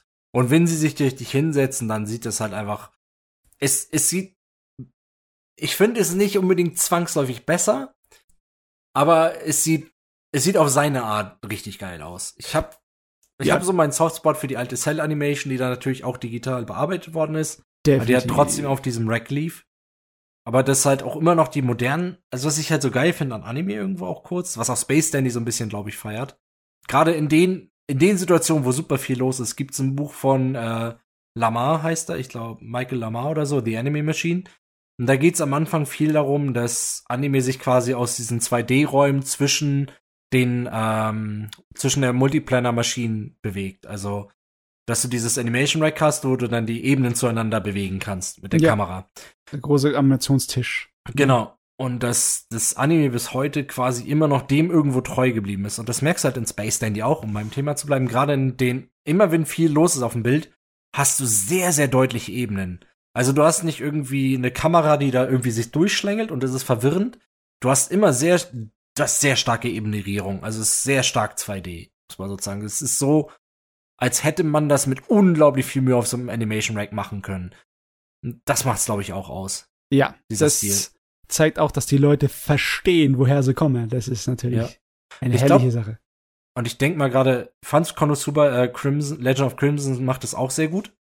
Weil es auch sehr klar eben mit Ebenen arbeitet und auch halt viel rechts-links so in die Richtung. Und wenig so in die Ebenen rein, was ich halt nicht so mag, weil irgendwo verliert man dadurch schnell immer die Übersicht. Es geht auch heute hin. schwerer bei digitalen Sachen, ne? Ja, Es ist nicht so wie bei Filmmaterial, dass je näher du ranzoomst, desto eher siehst du Korn und es bleibt aber scharf. ja.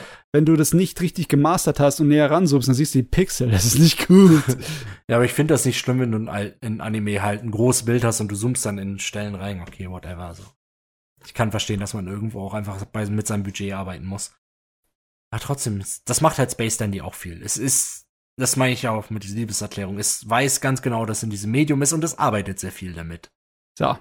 Äh, ich würde aber jetzt bitte euch drum bitten, dass wir über was anderes reden, Ja, weil ich krieg einen so großen Durst, Space Dandy zu gucken. Das ist nicht Ja. normal. Ich kann, ich habe gerade keine Zeit, ja, also bitte. Ja, wir könnten einfach, glaube ich, über jede Folge quasi zehn Minuten reden, locker. Kein Ah. Problem. Könnte man Einfach einen Podcast drüber machen, einen Space Dandy Podcast. Einfach 130 Minuten Space Dandy Folgen durchgehen. Bonnie, aber noch eine, die, die Pflanzenfolge hast du ja auch gesagt. Diese Ja. super, die muss, die ist auch, die muss man gesehen haben.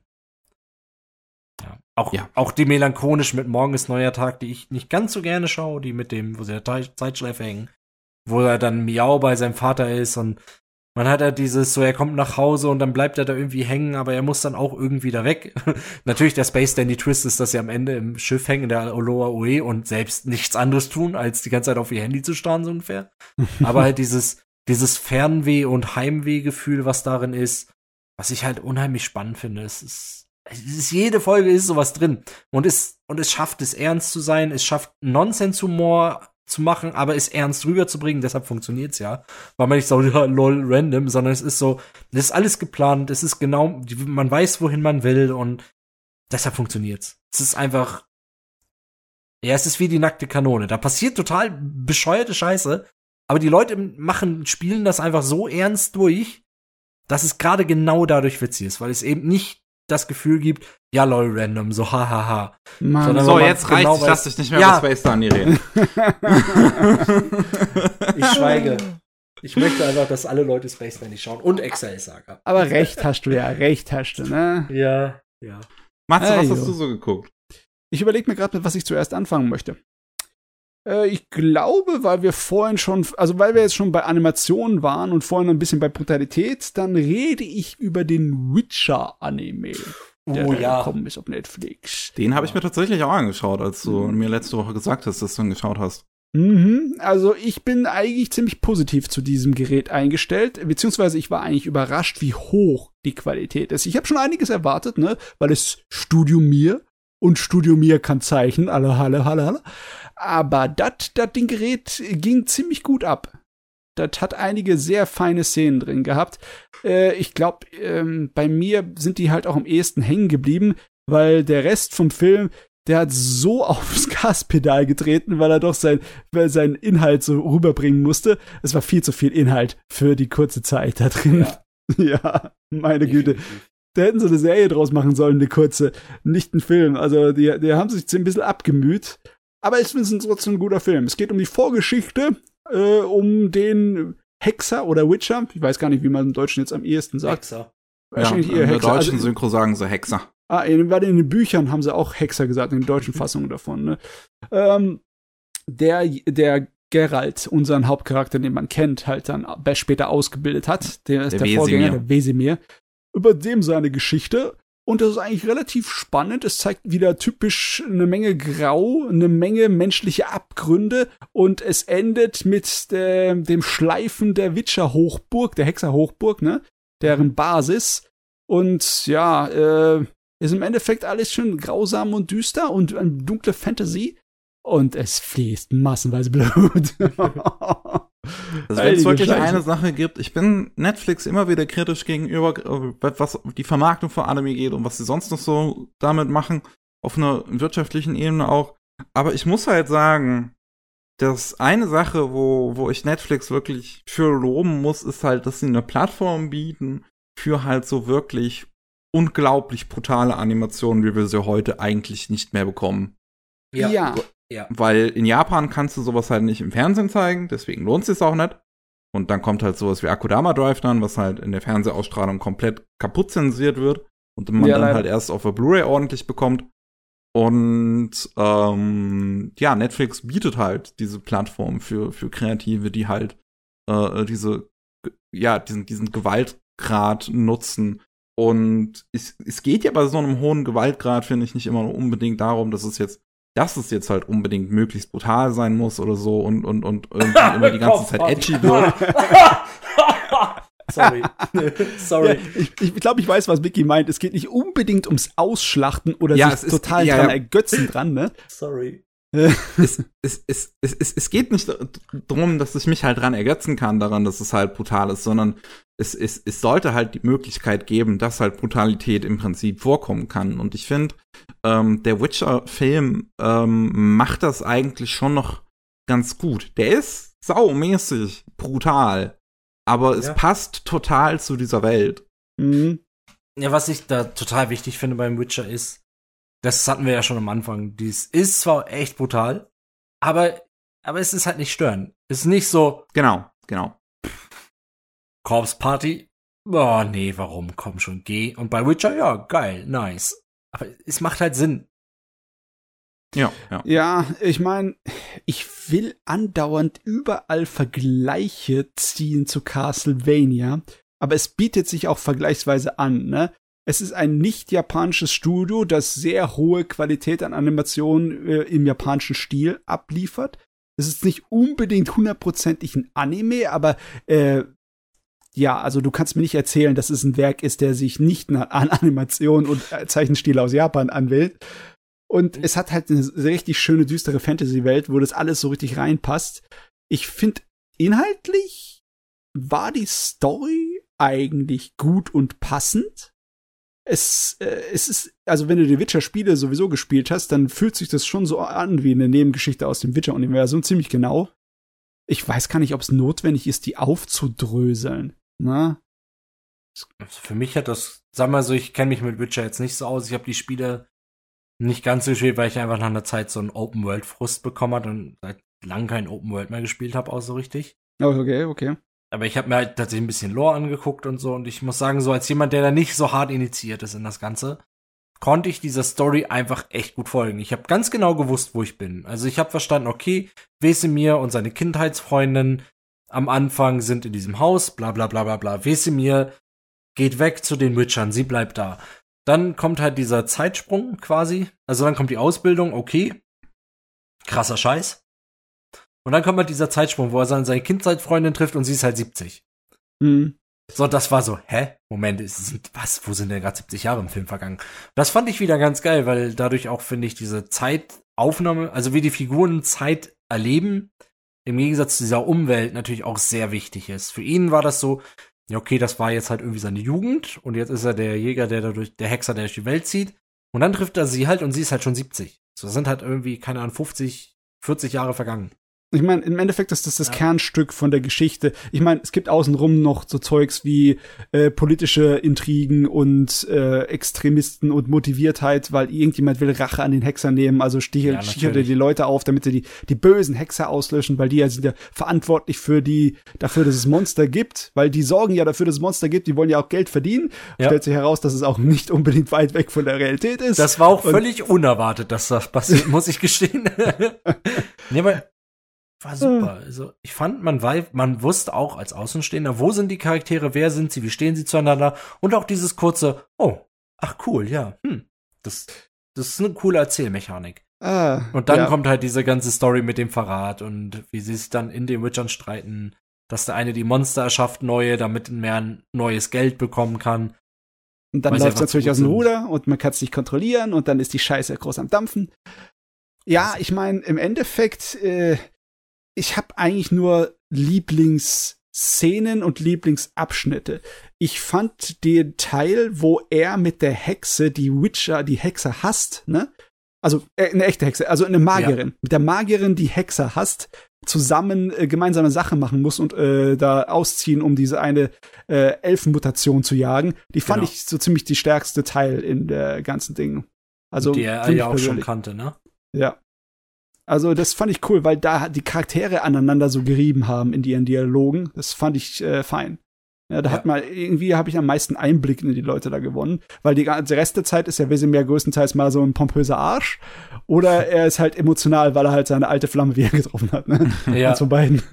Ich mag solche Figuren wie Wesemir einfach irgendwie. Mhm. Er ist halt. Ja, also er, er ist halt einfach irgendwie ein Arschloch, aber, aber irgendwie hat er trotzdem so seine, seine, so, seine gewisse Moralverstellung und sowas. Und er übernimmt sich gern so ein bisschen, aber hat trotzdem auch schon irgendwie das Recht dazu, weil er ist ja schon ziemlich stark. Ja, ja, Und er ist wirklich einer der Killerhexer, ne? Ja, und ich, ja, ich, ich, ich mag solche Figuren wie ihn einfach irgendwie. Ich meine, der Protagonist in, in Dota, dem, in den Dota-Serie war schon relativ ähnlich zumindest. Ja, ein bisschen schon. Ähm, so, so, ja. Ich weiß, ich kann, ich kann nicht genau sagen, was ich daran irgendwie so, so, so sympathisch finde. Es ist, Also ich glaube, es war das Bärtchen.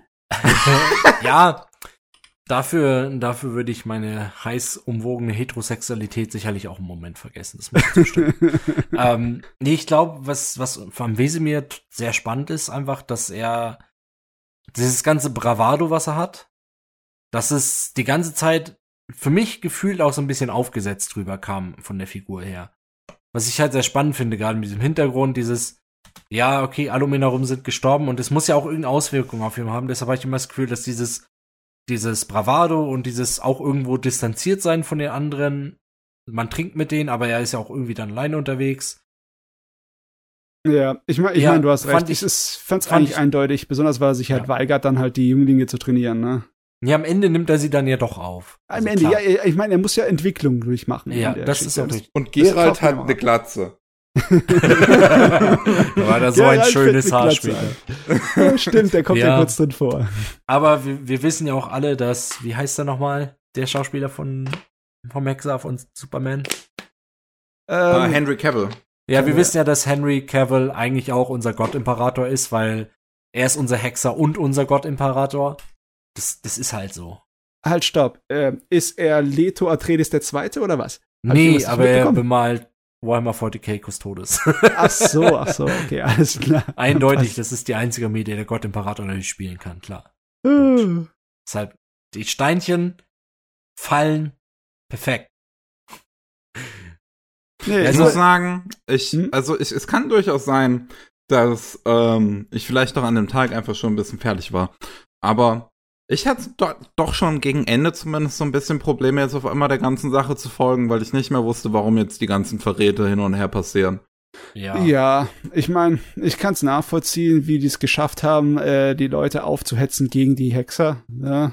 Ich meine, es ist ein Haufen abergläubischer äh, Leute im Mittelalter und Monster fressen sie und dann, ja, äh, das ist wahrscheinlich einfach, die Ja, aber- Leute aufzuhetzen. also- und es ist eigentlich so ziemlich alles, was man kapieren muss, ne? Was mich aber auch verwundert, also jetzt vielleicht habe ich da in dem Moment einfach irgendwas nicht richtig verstanden, aber ich dachte jetzt so, als Mhm. sie halt äh, äh, aus, ausgeritten sind. Also Wesemir und halt diese Hexe, die er nicht mag. Ähm, und die kommen ja dann, also die treffen dann irgendwie auf diesen Elfen Mhm. und, und, und kommen dann wieder und haben eigentlich nichts so wirklich gefunden. Gibt's wirklich? Also sie haben halt ja immer noch die Vermutung, dass, dass, dass, dass die Hexer äh, Monster erschaffen, aber die war ja, das war ja in dem Moment eigentlich noch nicht bestätigt, oder? Nee, nee, Weil die, die haben kommen ja dann zurück und bringt dann den, den Rothaar um, der aussieht wie der Protagonist von, von Rage of, of Bahamut. Ah, nee, warte mal, wie war denn das Mhm. nochmal? Ähm, die äh, Magierin hat ja dann äh, die Höhle von diesem einen Monster zerstört, ne? Diesem einen Mutantenvieh. Ja. Und das hat sie doch äh, dann äh, sozusagen äh, den Hexern in die Schuhe geschoben und dann Ah. die aufeinander gejagt, ne? Ja. Okay. Und äh, das hat sie, äh, den, äh, das hat sie dann ausgenutzt, um dann äh, die anderen Leute den Hexern hinterher zu rücken, weil die hat sie doch dann einfach angeschwärzt. Ja, hier schaut, da habt ihr den Beweis dafür, dass die Hexer das getan haben. Dass sie damit verwickelt sind und die sind alle böse. Ja, ich, es war ein bisschen über, überstürzt. Ich, ich kann mich auch nicht mehr genau dran erinnern. Es ist nicht lange her, dass ich den Film gesehen habe. Das ist, das ist wahrscheinlich äh, der, das größte Problem von dem Film. Der macht einfach rat, rat, hatz, fatz, fatz und es ist viel drin. Ein bisschen überladen, ein bisschen fett. Aber, aber äh, im Großen und Ganzen fand ich gut. Für ein Witcher-Werk nur erstaunlich wenig Titten. Äh, Ja. stimmt. Stimmt. Ja, aber, aber du kannst ja auch nicht immer, du kannst ja auch nicht immer alles Blut und alle Titten haben, so. Ich meine, irgendwo, irgendwo muss sich die männliche Zielgruppe ja auch mal ein bisschen erholen, ja. Das, irgendwann ist man dem halt überdrüssig, das ist schwierig, ja. Es kann auch immer nicht zu viel sein. Ich versuche mir jetzt gerade zu erinnern, in der Realfilm Witcher Serie war auch nicht so viel mit nackter Haut. Das war ein bisschen was. ne? Ah, Boah, ich mein, aber das immer- war schon gute nackte Haut. Ich Ja. Ja, da ich sind mein- wir uns einig.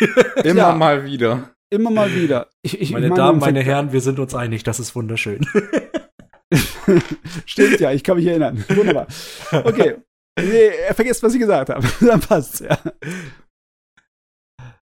Gut, ich würde sagen, an der Stelle machen wir einfach mal eine kurze Pause, weil wir jetzt schon eine Weile reden und wir haben eigentlich noch gar nicht über so viel geredet. Das, ist, ähm, das wird ja spannend. Wir haben locker 45 Minuten über Space Dandy geredet. Ich meine, so wie es sich gehört. Also, bis gleich. Bis gleich. Bis gleich. Willkommen zurück zum 170. Anime Slam Podcast. Und Bist du sicher, du meinst nicht den Space Dandy Podcast? Der neue Space Dandy Podcast. Ja, darüber Ah. haben wir jetzt äh, auf jeden Fall ausführlich genug gesprochen. Und es gibt noch andere Anime da draußen, habe ich gehört.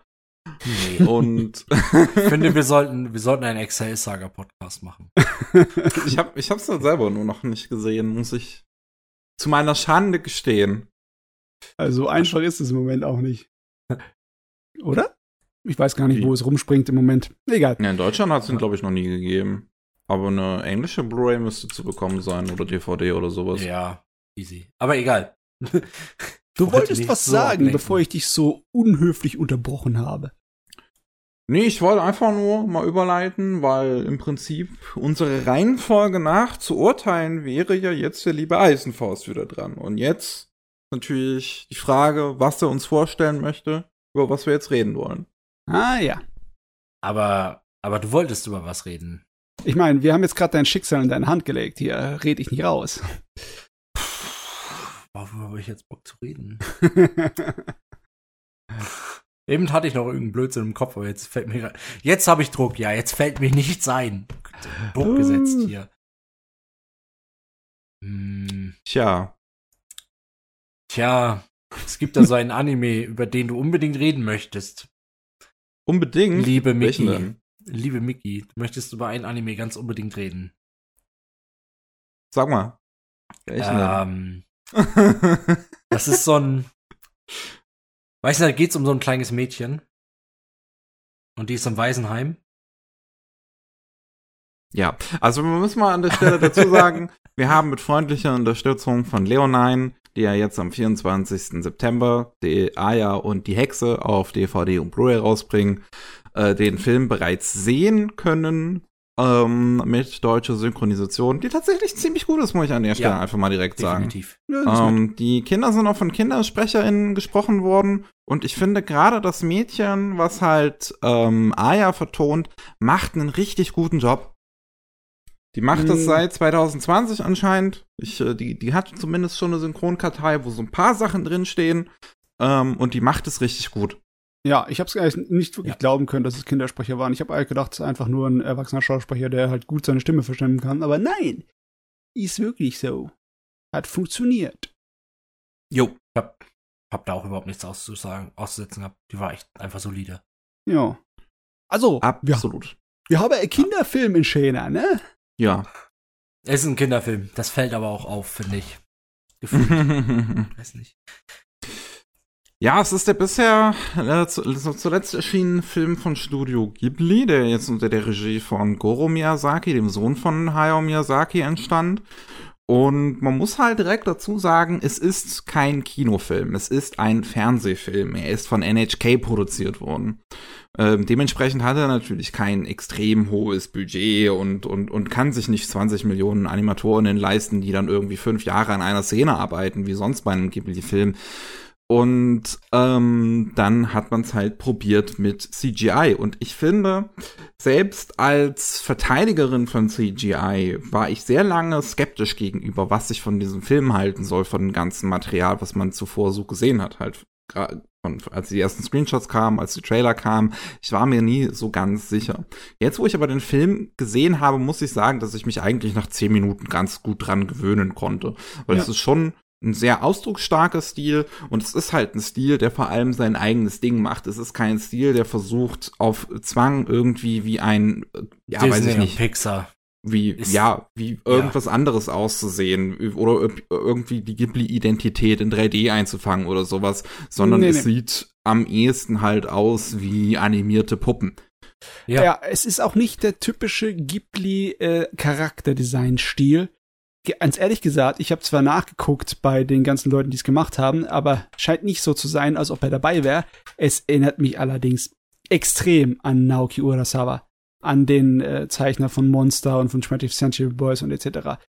Die besonders die äh, Dings, die Augenbrauen und die Münder. Das hat mich so dermaßen an seinen Stil erinnert, das war da unglaublich. Und äh, ich glaube, deswegen hat es für mich auch funktioniert mit den 3D-Figuren, weil einfach die haben die die die Mimik geil hingekriegt, muss ich sagen. Ja. Das Ja, ich auch muss sagen- auf jeden Fall. Ich muss sagen, die sieht halt super aus. Also, ich finde die Animation sehr gelungen. Ich finde das Design sehr gut. Es ist, es ist halt einfach nicht Pixar. Also, ich fand die größte Kritik war, "Oh, es sieht aus wie Pixar. Aber es sieht halt nicht aus wie Pixar. Es ist schon ein eigenes Ding. Und es ist auch kompetent gemacht. Ich ist mein, aber auch nicht meins. die Haare sahen so toll aus, weil so Ja, wie gebrannter Zucker, Fall. aber trotzdem weich. Das ist voll abgedreht. ey. ja. Es, ich finde es einfach, sieht super aus. Also, es ist auch ein bisschen eigener Stil, ist nicht zu sehr woanders abgelehnt. Das ist alles solide. Also, da finde ich, gibt's gar nichts zu meckern.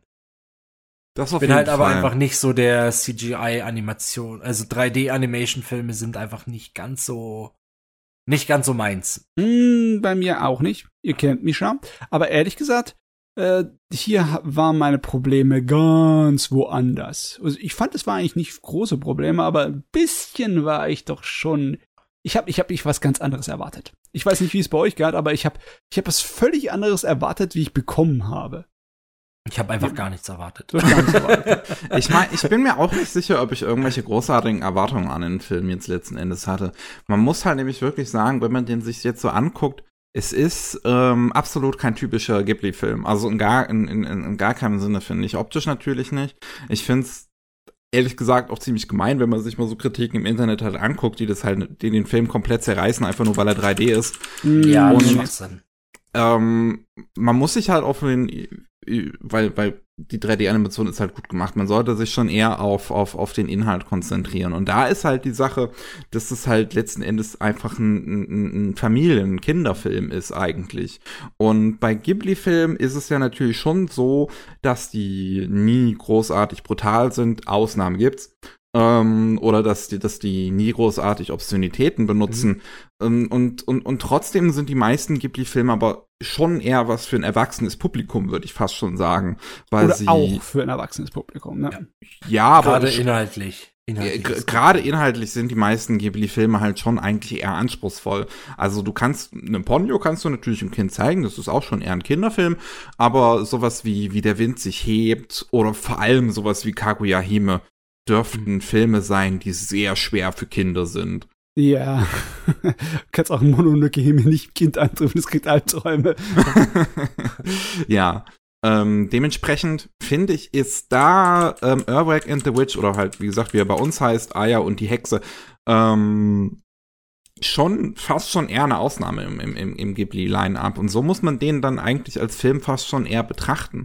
Ich finde, man sollte jetzt halt nicht die Erwartung dran haben, dass es ein hochanspruchsvoller Ghibli-Film ist oder sowas, sondern es ist letzten Endes ein Animationskinderfilm. Ja, ähm, aber Würde ich, ich zustimmen. ich würde es auch vergleichen mit ihren anderen Fernsehproduktionen, weißt du, so ein einfacherer, simplerer Ghibli-Film. Da haben sie ja einige von, ne? Die haben, die haben Ocean Waves, die haben The Catch Returns oder Whisper of the Heart, ne?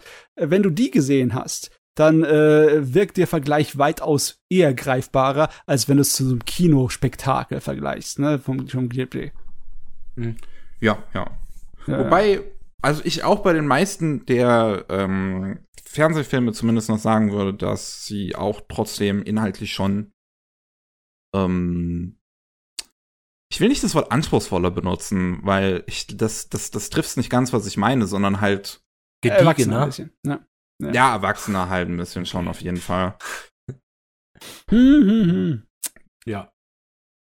So, also, ich weiß ja nicht so wirklich, ähm, wie ist bei euch so der Eindruck? Eher so mittelmäßig oder doch eher gut oder eher weniger gut? Ich fand ihn okay. War schon okay. Ja, also kann man halt wirklich gucken. Es ist halt kein Film, wo ich halt sagen würde, oh, den sollte man unbedingt mal gesehen haben, sondern es ist ein okayer Film, wenn man den mal gesehen hat, so ganz nett, kann man Ja. mal machen. Hat ein paar lustige Szenen, wie ich finde. Hat, hat äh, einen tollen Soundtrack, wie ich auch Der finde. Soundtrack ist super. ja.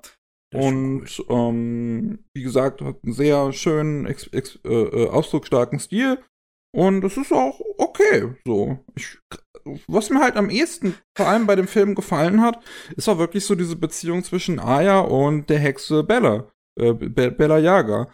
Weil sie halt auch nicht ähm, dem typischen Stil entspricht, wie viele dieser Waisenkindergeschichten die funktionieren. Viele solche Filme mit Waisenkindern als Hauptfiguren, die dann irgendwie in einem Waisenhaus landen, was total schlimm ist. Oder die bei, bei, bei, bei, bei äh, Zieheltern landen, die total schlimm sind. Ja, ja, die, Und das so- ist die einen Harry Potter durchmachen müssen, ne? Ja, das ist, das ist immer Ja. so Misery Porn. So ein bisschen. und, und, und, und, und hier ist, ist das ja wirklich gar nicht. Ich finde, Aya und Bella Yaga haben schon fast so eine bisschen verspielte Rivalität. Natürlich gibt's diese eine Szene, wo Bella Yaga Aya dann auch mal schlägt aus Wut.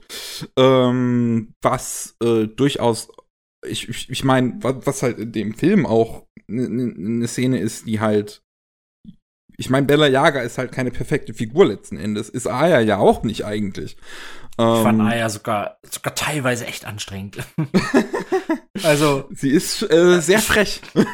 Auf jeden Ja. Fall. Ich meine, ich habe ehrlich gesagt einen größeren Satansbraten erwarnt. ja, schon ein Einen bisschen. Ich fand sie, Ich Ja, finde ich wirklich, fand als sie dann am Ende, ja, als, als, als dann Vorsicht wirklich diese, diese finale Szene und man sieht letzten Endes, was sie erreicht hat, dachte ich mir so, und die Moral der Geschichte ist, Kinder sind die Warnteufel. Na, Ja, na. vielleicht so ein bisschen. Ich meine, äh, ich weiß nicht, ob du darauf hinaus wolltest, Eisenfaust, aber jetzt ähm, der Charakter von Aya, ne? Sie ist ja eigentlich, wird dadurch definiert, dass sie auf den ersten Blick so eine kleine Manipulateurin ist, ne? Sie Ja, genau. kriegt das, was sie will, indem sie den Leuten einfach Honig ums Maul schmiert, ne? Sie ist einfach zu allem, äh, sie sagt immer das, was die Leute hören wollen und dann äh, im Endeffekt erfüllen sie dann ihre Wünsche dann. Also Genau. beziehungsweise lassen sich von ihr mitziehen.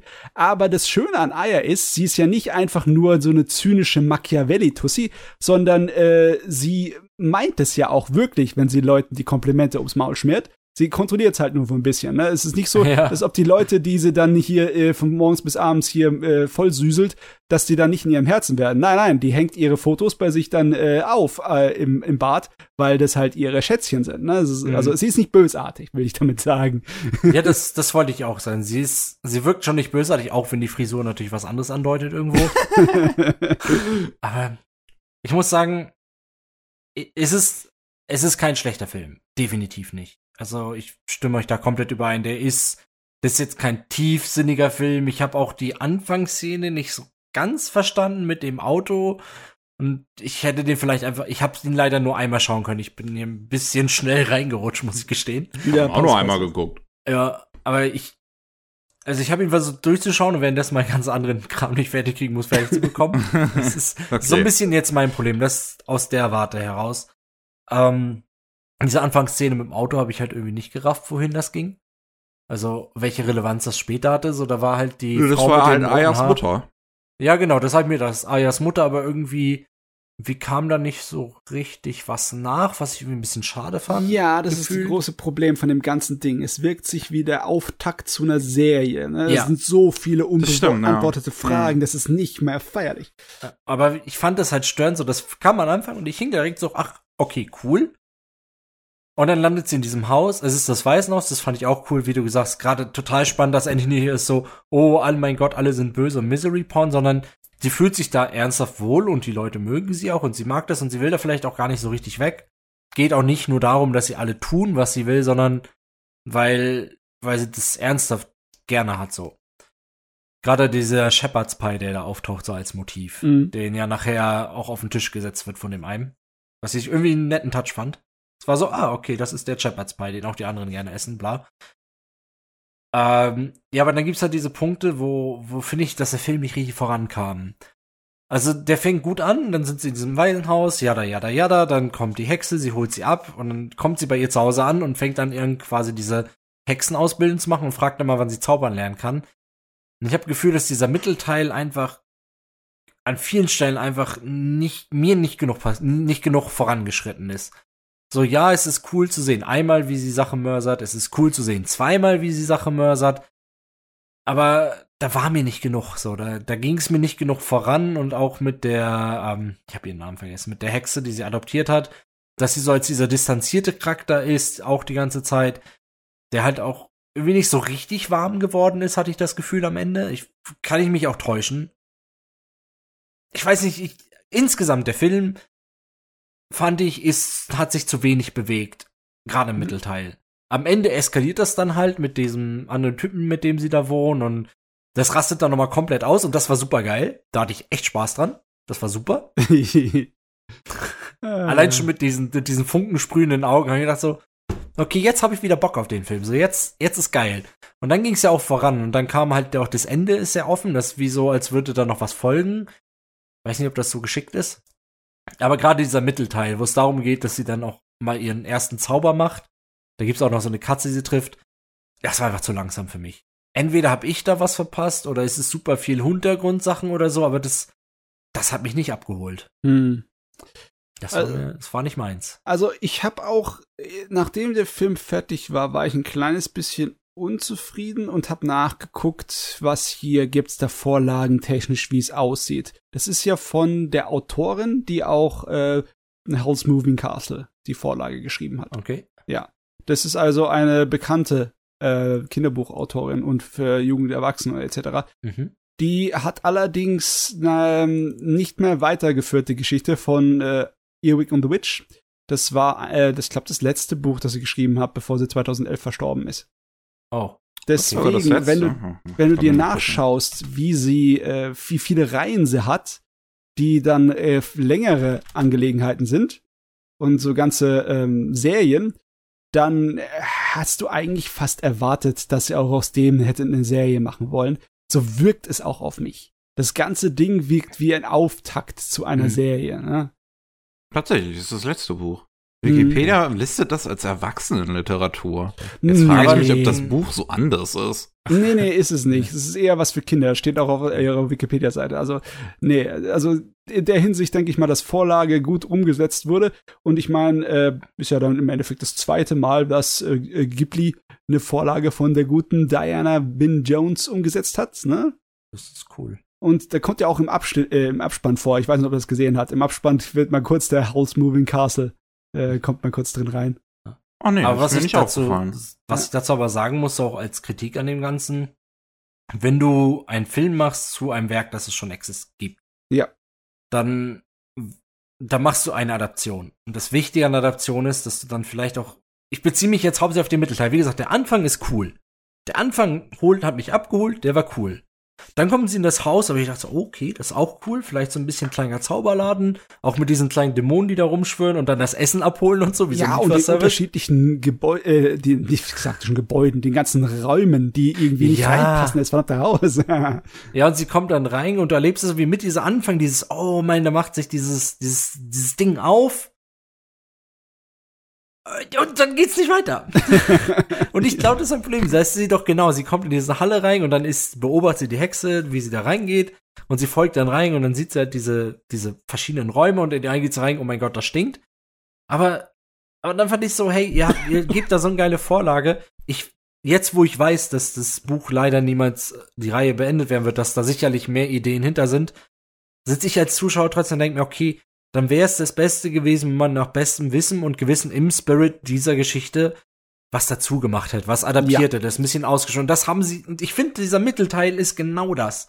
Diese, die Katze ist cool, mit der sie redet, auch dass, dass sie diesen Zauber macht.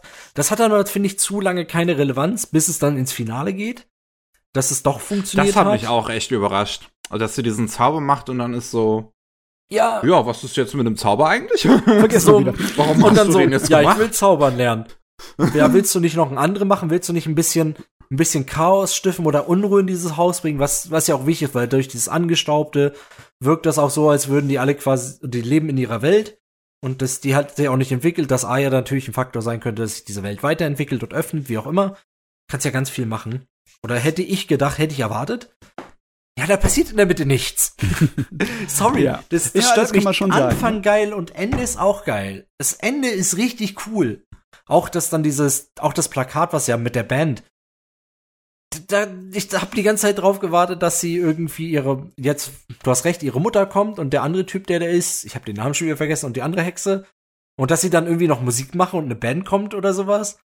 War ja auch Relevanz, war im Plot tatsächlich eine Thematik mit dieser Band, aber aber das war's dann schon so. Man hat das so halt eine LP gesehen, gefühlt und das mal gehört, aber es war nicht so, dass sie dann quasi da was auffrischen oder sie das lernt oder Ja, keine ja. Ahnung. Das Poster zum Film hat mir auch versprochen, dass sie mit einer Gitarre irgendwo steht. Ne? Das hat aber auch nicht passiert. Äh, die- Du hast schon recht. Sie hätten sich mehr trauen können Ja. ne, mit dem Gerät. Ich glaube, wenn sie in der Mitte sich getraut hätten, was zu tun, wäre das richtig geil. So ist er gut, also also gut, der ist völlig okay. Passt, aber aber hat halt auch leider gravierende Schwächen für mich. Das ist gerade gerade die Mitte. Ich wiederhole mich. Deshalb schweige ich nun. ja, okay. nee, nee, stimmt schon. Ja. Ich habe eigentlich auch nichts mehr weiter beizutragen. Also klingt ganz so, als hätten wir eigentlich so, so, so ziemlich alle dieselbe Meinung vom Film. Ich meine, Hm. vielleicht, äh, vielleicht, wer weiß ja, vielleicht findet ja Goro seinen Gefallen daran und entscheidet sich eine Fortsetzung zu machen, weil da wäre ich dabei. Wer wäre dabei? Das wäre prima. ja. Ja, das kann ich mir gut vorstellen. Nur Ich finde halt, Mhm. also wirklich das Einzige, was ich halt wirklich so, so, so einfach sagen möchte, auch an die Leute da draußen, einfach mal nicht so gemein sein, so. Ich finde wirklich, dieser Film kriegt einfach zu viel Hate dafür ab, dafür, dass die Leute einen richtigen äh, äh, Ghibli-Kinofilm quasi davon erwarten. Und das will er halt nicht sein. Das ist er nicht, das will er nicht sein. Das ist überhaupt, das ist eine komplett falsche Erwartung, mit dem man, mit, mit, mit dem man dann dran gehen würde. das ist richtig. Nee, nee, ja, würde ich auch nicht sagen, was alles Blödsinn. Wenn der Film auf Netflix kommt, dann setzt es in meinem Neffen vor, der wird garantiert seinen Spaß damit haben. Das Ja, ist genau das glaub ich richtige auch, Alter Glaube ich dafür, auch, ja. ja. Ich glaube, da Ja. findet man sich dann als Kind auch wieder. So, weil die ist schon sehr kindlich, auch wie sie Welt sieht, das ist super. Ja. Ähm, irgendwas wollte ich noch sagen, tatsächlich. Ich hab's aber vergessen gerade. Das ist nicht so schlimm. Ah ja, genau. Ich- Was ich auch gerade mit Eye and the Witch so. Wir haben jetzt ja den Film besprochen irgendwo und das ist auch wichtig, dass man über das Werk an sich redet. Das Drumherum kann man manchmal auch ein bisschen ausklammern, wenn man will. Echt, da stimme ich dir schon zu. Äh, dieses Ja, mein Gott, das ist Ghibli und warum ist das 3D? Ich denke mal, dass ich finde, ich finde nicht, dass es ein Anime ist. Das fühlt sich für mich null wie Anime an, es benutzt. Wir haben es gerade in Space Dandy beredet. Sorry, dass ich nochmal zurückgreifen muss. Es passt gerade so schön. Gerade dieses, die, die Ebenen, also die, dass man die Gaps der Ebenen fühlt in der Animation, wie es funktioniert. Das ist hier natürlich nicht. Und Das will der, aber das versucht diese, diese Animationsfilm auch nie zu kopieren. Es ist nicht so, dass er das schlecht kopiert hat, sondern der will, glaube ich, auch gar nicht richtig Anime sein. Ja, also er ja. möchte nicht klassisch Anime sein, der möchte ein animierter Film sein. Ich Er glaube, du fühlt sich recht. nicht typisch, also er hat nicht so eine typische japanische äh, Identifikation auf jeden Fall. Ich glaube, wenn man, wenn man den halt jemanden so vorsetzt, der jetzt da nicht so drin ist in diesem ganzen Animationsding und so und halt fragt, so, wo kommt der her? Dann würde die Person wahrscheinlich durchaus sagen, keine Ahnung, Amerika, Frankreich, Großbritannien, Hm. aber nicht Wahrscheinlich unbedingt eher Japan. Richtung Frankreich tippen. Ich meine, es Fühlt gibt einige. Charakter-Animationsmomente, äh, Momente, wo ich definitiv sagen würde, ja, das ist total japanisch. Aber im Großen und Ganzen, ja, ich glaube, du hast auch recht, weil der Goro Miyazaki und der Sohn vom Hayao, der war nie so scharf auf Anime, ne? Auch das selber machen, da war er nicht so glücklich mit. Der sucht eher seinen Weg bei was anderem und ich Das glaube so. auch, dass er äh, nicht genau das machen möchte Ja. sondern äh, eher sowas anderes wie das hier. Ich meine, ich habe dieses Ronja Räubertochter von ihm noch nicht gesehen, Ah, das, auch noch da bin ich nicht mit warm geworden, muss ich gestehen. ne? aber Bin ich ich, kann kann hat mir mich auch- nicht abgeholt. vorstellen, dass es nicht unbedingt als Anime oder als japanische Produktion direkt erkennbar ist. Ja, ist es auch nicht. Aber weiß nicht, hat mich nicht abgeholt. Das war mir zu. Mhm. Ist wenn man sich das auch vor allem so anguckt, also so Ronja die Räubertochter, ich finde, wenn man sich das so anguckt, ist zwar animiert von Polygon Pictures, ähm, aber es sieht total aus wie, also es erinnert mich vom Stil total an das Remake von Biene Maya. Nee, nicht Biene Maya. ähm, die goldene Stadt. Ah, okay, der französische Gerät da, ne? Der Äh, französische Gerät. Ich glaube, das Original, die goldene Stadt, ist sogar ein Anime. Oh, das, das, äh, das kann sein. Habe ich das jetzt verwechselt? Ah, Ich, ich überlege gerade. Ähm, ich sehe gerade, da gibt es sogar auch noch einen, einen Film, der so heißt. Äh, die geheimnisvollen Städte des Goldes. Das ist es.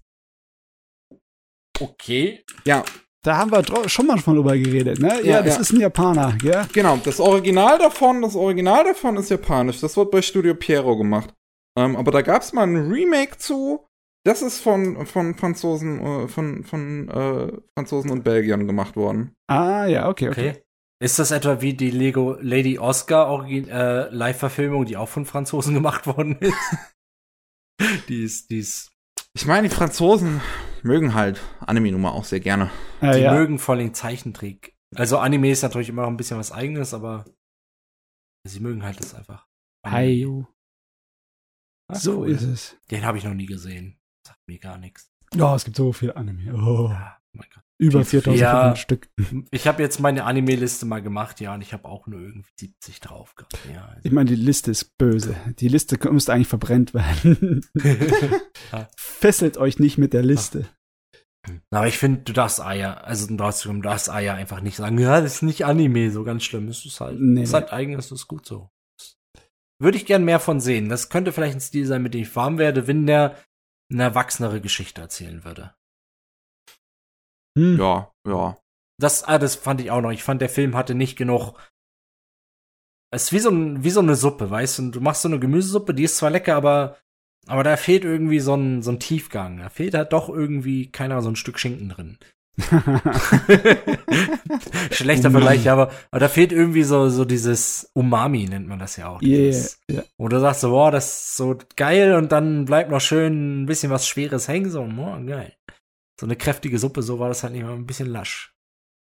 Ein Also für bisschen mich als Erwachsener jetzt, der das schaut, ne? Wahrscheinlich spielen das andere Leute und Kinder ganz anders, natürlich. Weiß ich ja nicht. Naja. Ja.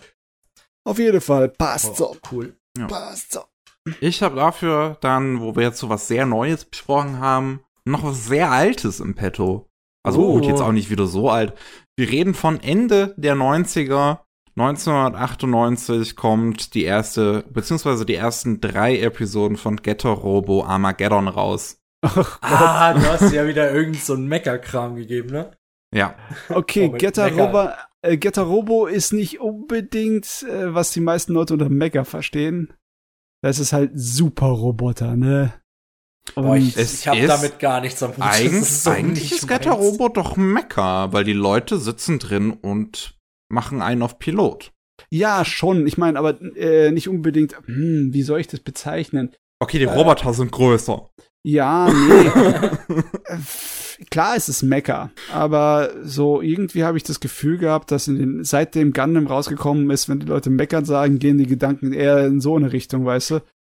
Und ich mein, also ich würde halt, wie gesagt, ich will jetzt nicht sagen, dass es halt so viel anders ist als Gundam so. Es ist halt kein, kein, kein Giant Robo. ja, okay. Ist halt keine Macross, ne? Ähm, ich meine, ja, okay. Getter Robo Armageddon. Du hast dir den ähm, Ja. an einem Stück durchgezogen, hier so einmal so. Ja, ja, ja an, an, an jedem Tag halt vier Episoden, beziehungsweise an einem davon fünf. Was sind ja Oh. 13 Episoden Okay. insgesamt. Ach so. Ich habe ich hab meine Schwierigkeiten ein bisschen gehabt mit Getter Robo Armageddon. Ich, Ich nicht, auch. Ja, es, es war nicht so einfach, das durch- durchzuschauen für mich. Ja, also es geht. Getter Robo ist ein Franchise, was es jetzt eigentlich schon ziemlich lange gibt, seit den 70ern, glaube ich, oder vielleicht sogar schon 60er. Ich bin mir jetzt gerade nicht so sicher. Ursprünglich Mhm. entstanden in Zusammenarbeit von ähm, Go Nagai und Ken Ishikawa, wobei Ken Ishikawa die meisten äh, äh, Sequels dann eigentlich alleine Moment. gemacht hat. Gonagai? Gonaga. Ja, The fuck? Und? Wie, wie bekloppt war es? ja, ziemlich. Oh. ähm, Und ähm, aktuell läuft ja auch noch hier Getter Robo Arc. Ähm, was ja, glaube ich, der auch auf dem aktuellsten Getter Robo Manga basiert. Wie gesagt, die meisten Sequels sind dann alle von Ken Ishikawa alleine gemacht worden. Oh Mann, Ähm, Getter Robo Arc könnte ich auch ein Fass aufmachen. Gott verdammt, ey. Und Getter Robo aber Geddon allerdings ist eine Alternativgeschichte zu den ersten zwei Manga. Und also zu Getter Robo und Getter Robo Go. Ich bin mir nicht sicher, ob Go der zweite ist. Doch, wo ist der zweite? Und ähm, wie gesagt, es nimmt so diese Serien und und und und ändert halt so ein paar Dinge, fügt auch noch se- seine eigene Hauptfigur mit hinzu in den Mix, die aber auch inspiriert ist von äh, dem Protagonisten von Getter Robogo und ähm, erzählt letzten Endes eine Geschichte, in der die Welt untergeht in den ersten drei Episoden und dann versuchen die Figuren der Rest der Serie das irgendwie wieder gerade zu biegen. Um es mal ganz grob zu sagen, weil die Story in dem Ding ist komplett convoluted. Ja, du, Aber du, es hatte nur 13 Folgen. wenn du null Ahnung hast von Getter, äh, blickst du da nicht durch. Selbst wenn du Ahnung hast von Getter, ist es schwer, da durchzublicken. ich, ich möchte hier eine Frage stellen als jemand, der mit Mecha und so. Sorry, ich bin damit nie warm geworden. Ist nicht meins, außer Escaflowne. Also, war das der allererste Anime? Und wenn ja, wie zur Hölle soll man das dann verstehen, wenn es am Anfang war so? Äh, ja, frag mich nicht. Also der, die Grundprämisse von Getter ist ja nicht so schwer, ne? Du hast eine mysteriöse, energiereiche Strahlung, die Getterstrahlen. Und ähm, die erlauben dir eine Menge anzustellen, beziehungsweise dieser Riesenroboter, die die da steuern, ne? der aus drei äh, Einzelgeräten besteht, die man unterschiedlich kombinieren kann, um unterschiedliche Gettermonster zu machen. Der wird hauptsächlich seine Stärke bestimmt durch die emotionale Kraft, durch die Willenskraft seiner Piloten. Ne? Die Getterstrahlung lässt sich kontrollieren. Das heißt, je heißblütiger und wilder sie sind, desto härter können sie zuschlagen. Alter, das klingt einfach so nach 80er. ja, das, ja. Das klingt einfach. Aber es ist 70er. Aber es ist ein Aber- 70er-Gerät. Das ist ja, eine coole das Sache. klingt einfach nach altem Anime. Da gibt's, da gibt's immer irgendeine Strahlung wegen, okay, wissen wir warum. Und dann kommt immer noch irgendwas crazy dazu. Also, ich war, ja, also, coole Sache. ich habe vorher, muss ich wirklich sagen, noch nie Robo gesehen. Ähm, und ja, ne, diese Serie ist schon. Also, sie sieht schön aus. ich dachte mir, das, das Ding ist so, als ich diese Serie halt die ganze Zeit gesehen habe, dachte ich mir so, okay, ich verstehe grundlegend, was der Plot ist. Aber das tut so weh zu gucken. Weil ich mir sehr viele Gedanken drüber machen muss, was der Plot ist. Ähm, und ich meine, es fängt alles mit diesem Wissenschaftler um, äh, äh, an, der ähm, umgebracht wird, oh, aber dann doch nicht. aber, aber dem seine Frau wurde umgebracht. Und de- deswegen ist er sehr wütend. Und ich, ich, ich, bin mir, ich bin mir ehrlich gesagt nicht mehr genau sicher, was überhaupt sein Vorhaben war. Die Welt ging dann halt unter. Es, es gab dann so eine Er, das Rakete. Lago, er wollte das Lago harnessen, um mit sich und allen Frauen auf diesem Schiff ein neues Utopia zu gründen. Hm, Oder so. Äh, Es, es, es, es, es gab da halt so eine Rakete und da waren dann noch zwei andere drauf. Die standen da auch wirklich einfach drauf auf diese Rakete. Aber das war eine riesengroße Rakete einfach. Die ist dann in Japan eingeschlagen. Und dann ist halt Japan untergegangen und, und, und wird komplett beherrscht von den Invaders. Die Invaders ist so Aliens, Spe- Species, die halt ähm, so ein bisschen funktionieren fast schon wie das Ding. Also Ja, kann man Thing sagen. von Was denn Carpenter. Species, das Ding so? ich, ich, es ist halt Gonagai, so ich akzeptiere das gerade halt auch. Das ist aber wirklich so. Und ich, ich, es ist, also ich war mir, es ist, ich habe das Gefühl gehabt, dass einfach die Regeln, wie die Invaders funktionieren, sich auch die ganze Zeit geändert haben, so. weil, weil mal wurde jemand einfach angegriffen und dann ist die Person zu einem, zu einem, zu einem Invader geworden. Mal hat's gereicht, dass der Invader einfach daneben stand. Mal ist jemand von einem Invader angegriffen worden und dann ist nichts passiert. Und ich dachte mir so, was?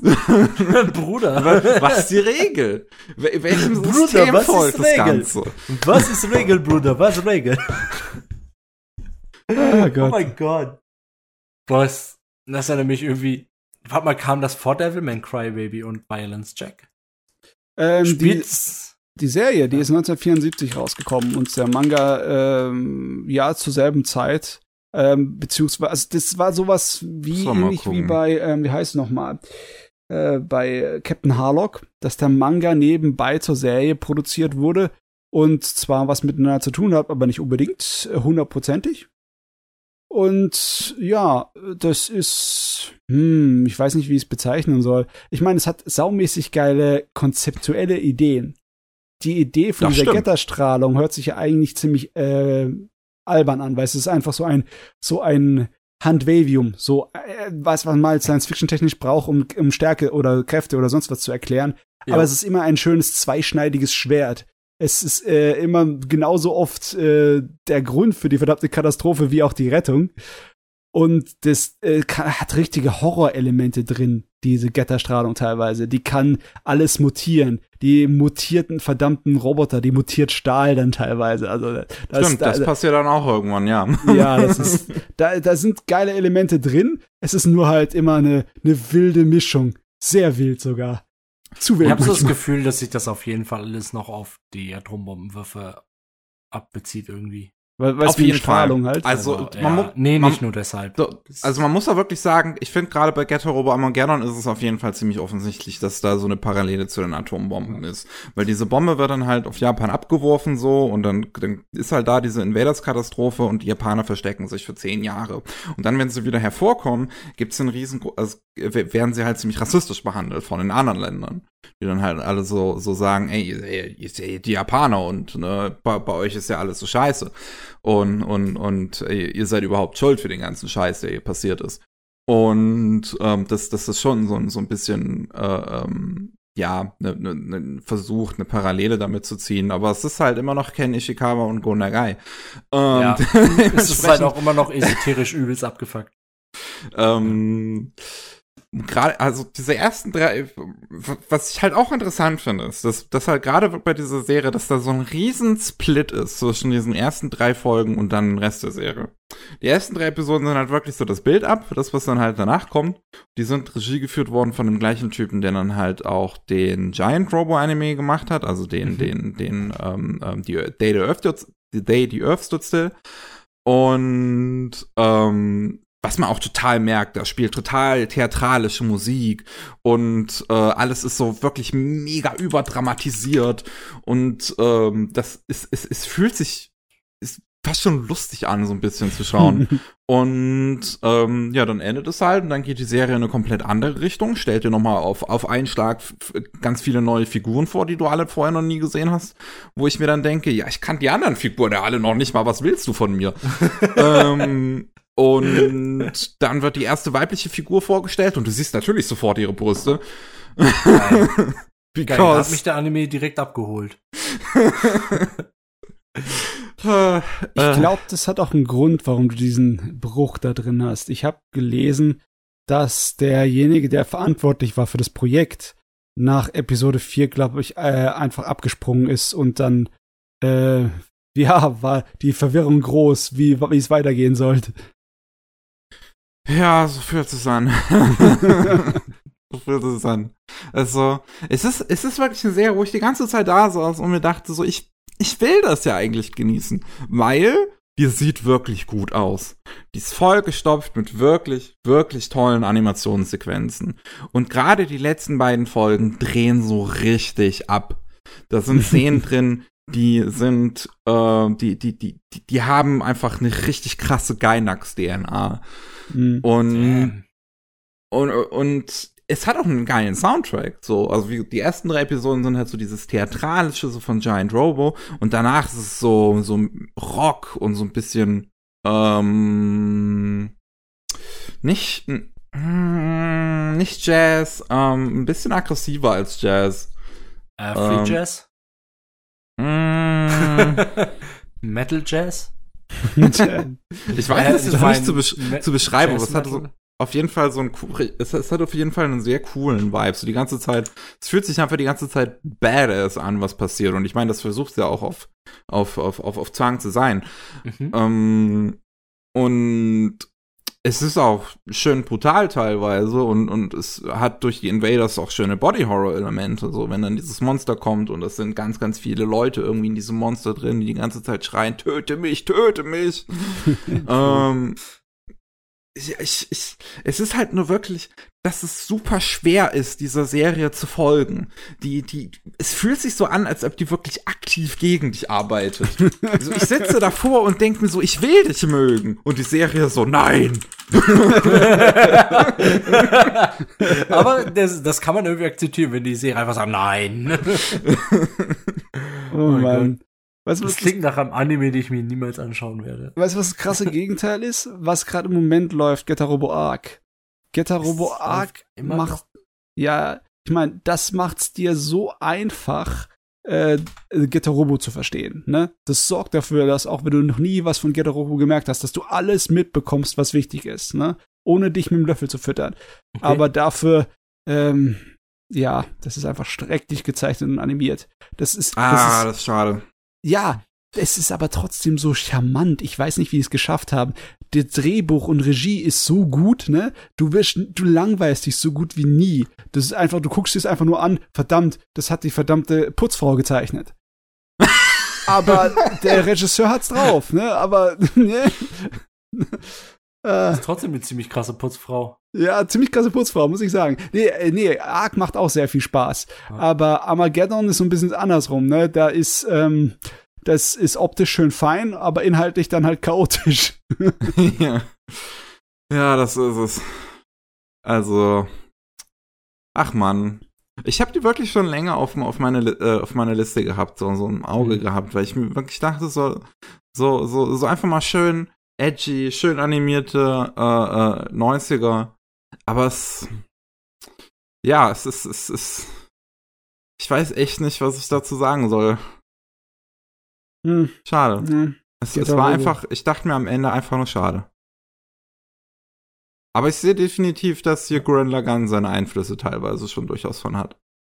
Ich meine, fuck, da kommt einfach, da kommt einfach einer dieser Mecker, sieht halt einfach genau aus wie der Gurren Lagann Mecker. Und, und hat halt auch einen fucking Bohrer.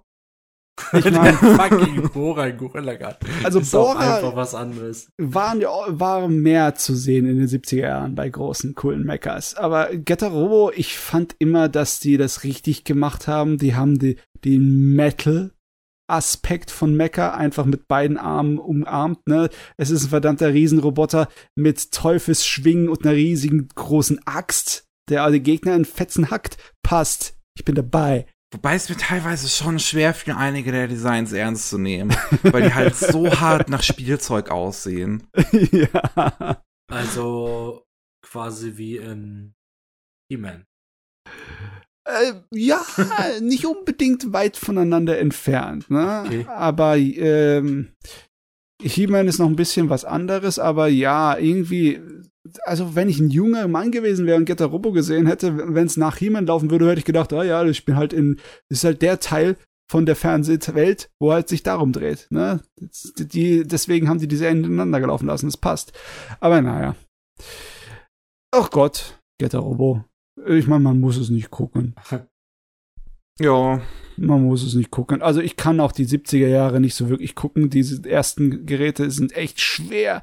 So die Mitte der 70er, das ist animationstechnisch und zeichentechnisch und der Art und Weise, wie Drehbuch und äh, Dialogregie und alles sind, das ist echt schwer. Ich meine, da kannst du wirklich nur eine Handvoll Sachen machen, wie Cutie Honey, die, die, die wirklich interessanter sind. Oder wie Ashton und Joe oder so, aber mh, das ist nicht so einfach. Ja, Lieber den Manga lesen. das stimmt. Ja, manche alte Sachen sind halt echt schwierig zum Schauen. Ich komme damit auch nicht ganz klar, wenn ich so auf die 90er, 80er Anime schon stehe. Aber davor, als wirklich so die Kinderschuhe sind, ist manchmal einfach zu weit weg. Ja, ich Also mein, cool, dass es aufgehoben und archiviert wird, aber ja. Wenn du dir einige Episoden von der ersten Lupin-Serie zum Beispiel ansiehst, ne? Ja. Da ist der Unterschied auch gigantisch. Einige wirken einfach so dahingeschmissen und einige sind so toll animiert. Die allererste Episode vom Original Lupin, so ein Formel-1-Rennen, das ist geil gezeichnet und animiert, meine Fresse. Mhm. Die alle, das sollte man sich mal reinziehen, auch wenn es nur die erste ist, wenn es irgendwo auf YouTube ist. ich finde es immer so brutal, wie, wie, wie, wie krass Miyazaki-Werke zu der Zeit auch schon ausgesehen haben. Ich meine, wenn man sich halt Ja. sowas wie äh, ähm, Future Boy Conan anschaut, aber auch dann diese andere äh, Serie, die er dann in den 80ern Regie geführt hat, ähm, mit dem, mit dem Katzen, Sherlock, Sherlock Cat oder sowas. Oh, ich weiß oh auch mein nicht. Gott, das klingt, das klingt richtig strange. Aber du, ich weiß, was du meinst, ne? Future Balcom kam ja mit so einem atomaren Hammer daher. Sherlock Hound. Sherlock Hound, okay. Ja, das Oh ist die mein 80er-Serie. Gott. Das ist auch von Miyazaki Regie geführt. Und die hat auch einige wirklich tolle Animationen. Ja. Okay. Ist halt, ist halt, ist halt fies. Man muss es halt wissen, ne? Wenn man keine Ahnung hat, dann guckt man sich irgendwas an aus den 70ern und denkt, das wäre der Standard. Ja, es ist, du musst halt wissen, was du schauen willst, sonst. Ja, das Mickey- war, Mickey- das ist wirklich eine Zeit, wo die Animationsqualität noch stark hin und her ging. Ne. Ich meine. Mickey hat sich jetzt geopfert für uns, ne, um mal Getter Robo sich reinzuziehen. Saint Jetzt- Mickey. Ja, ich meine, jetzt ist sie, jetzt ist sie geweiht, jetzt ist sie äh, geeicht. Jetzt kann sie das nicht mehr schocken. Wenn sie jetzt Armageddon geguckt hat, dann kann sie den Rest vom, äh, von Getter Robo schauen und denkt so, ah ja, habe ich Dann- schon mal gesehen. dann läuft das ja ganz einfach. Mickey, sie schaut dann einfach den ganzen uralten Kram, damit es kein anderer muss und erzählt dann, worum es ging. Na, äh, würde ich nicht empfehlen. Aber den Arc, da würde ich vielleicht mal reinschauen, weil der ist lustig, das ist irgendwie sehr amüsanter Trash. Ja, Gut. Oh, klingt eigentlich ganz witzig. Ist aber trotzdem nicht meins. mal sehen, ob das, was ich gesehen habe, deins eher noch ist. jetzt bin ich mal gespannt. Ich habe nämlich äh, kurze Angelegenheit. Äh, also sprach Kishibe Rohan, habe ich mir angeguckt. Oh, ja, der ah, ist cool. okay. Der ist gut. Der ist gut. Hm. Vier Episoden mit unserem Nebencharakter aus JoJo Part 4, Diamond is Unbreakable. Mhm. Und im Endeffekt sind es alles so Geister-Horrorgeschichten. Ja. Ja.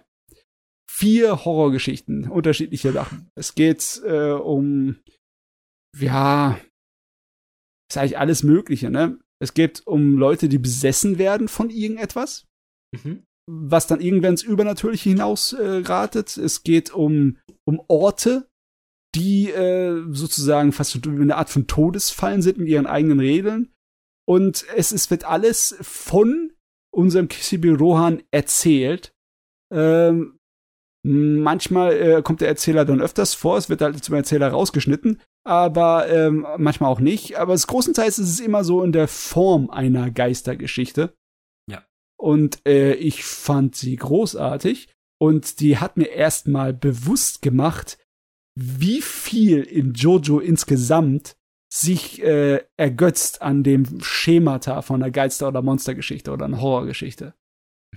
Ich meine, der hat ja seinen Spaß damit, so Spannungsbogen zu ziehen. Obwohl, seine besten Spannungsbögen, finde ich immer, äh, sind nicht unbedingt die Horrorsachen, sondern äh, sowas wie das Glücksspiel, wie diese, dieses eine, äh, das sie bei Stardust Crusaders machen, wo sie äh, eine Wette machen und wenn du die verlierst oder das Spiel verlierst, dann wirst du verwandelt einfach in eine Münze und bist sozusagen, ja, besiegt weil der Kerl äh, die Fähigkeit dazu hat. Und der Kerl, der besiegt die Leute, indem er einfach, äh, ja, äh, mogelt ohne Ende.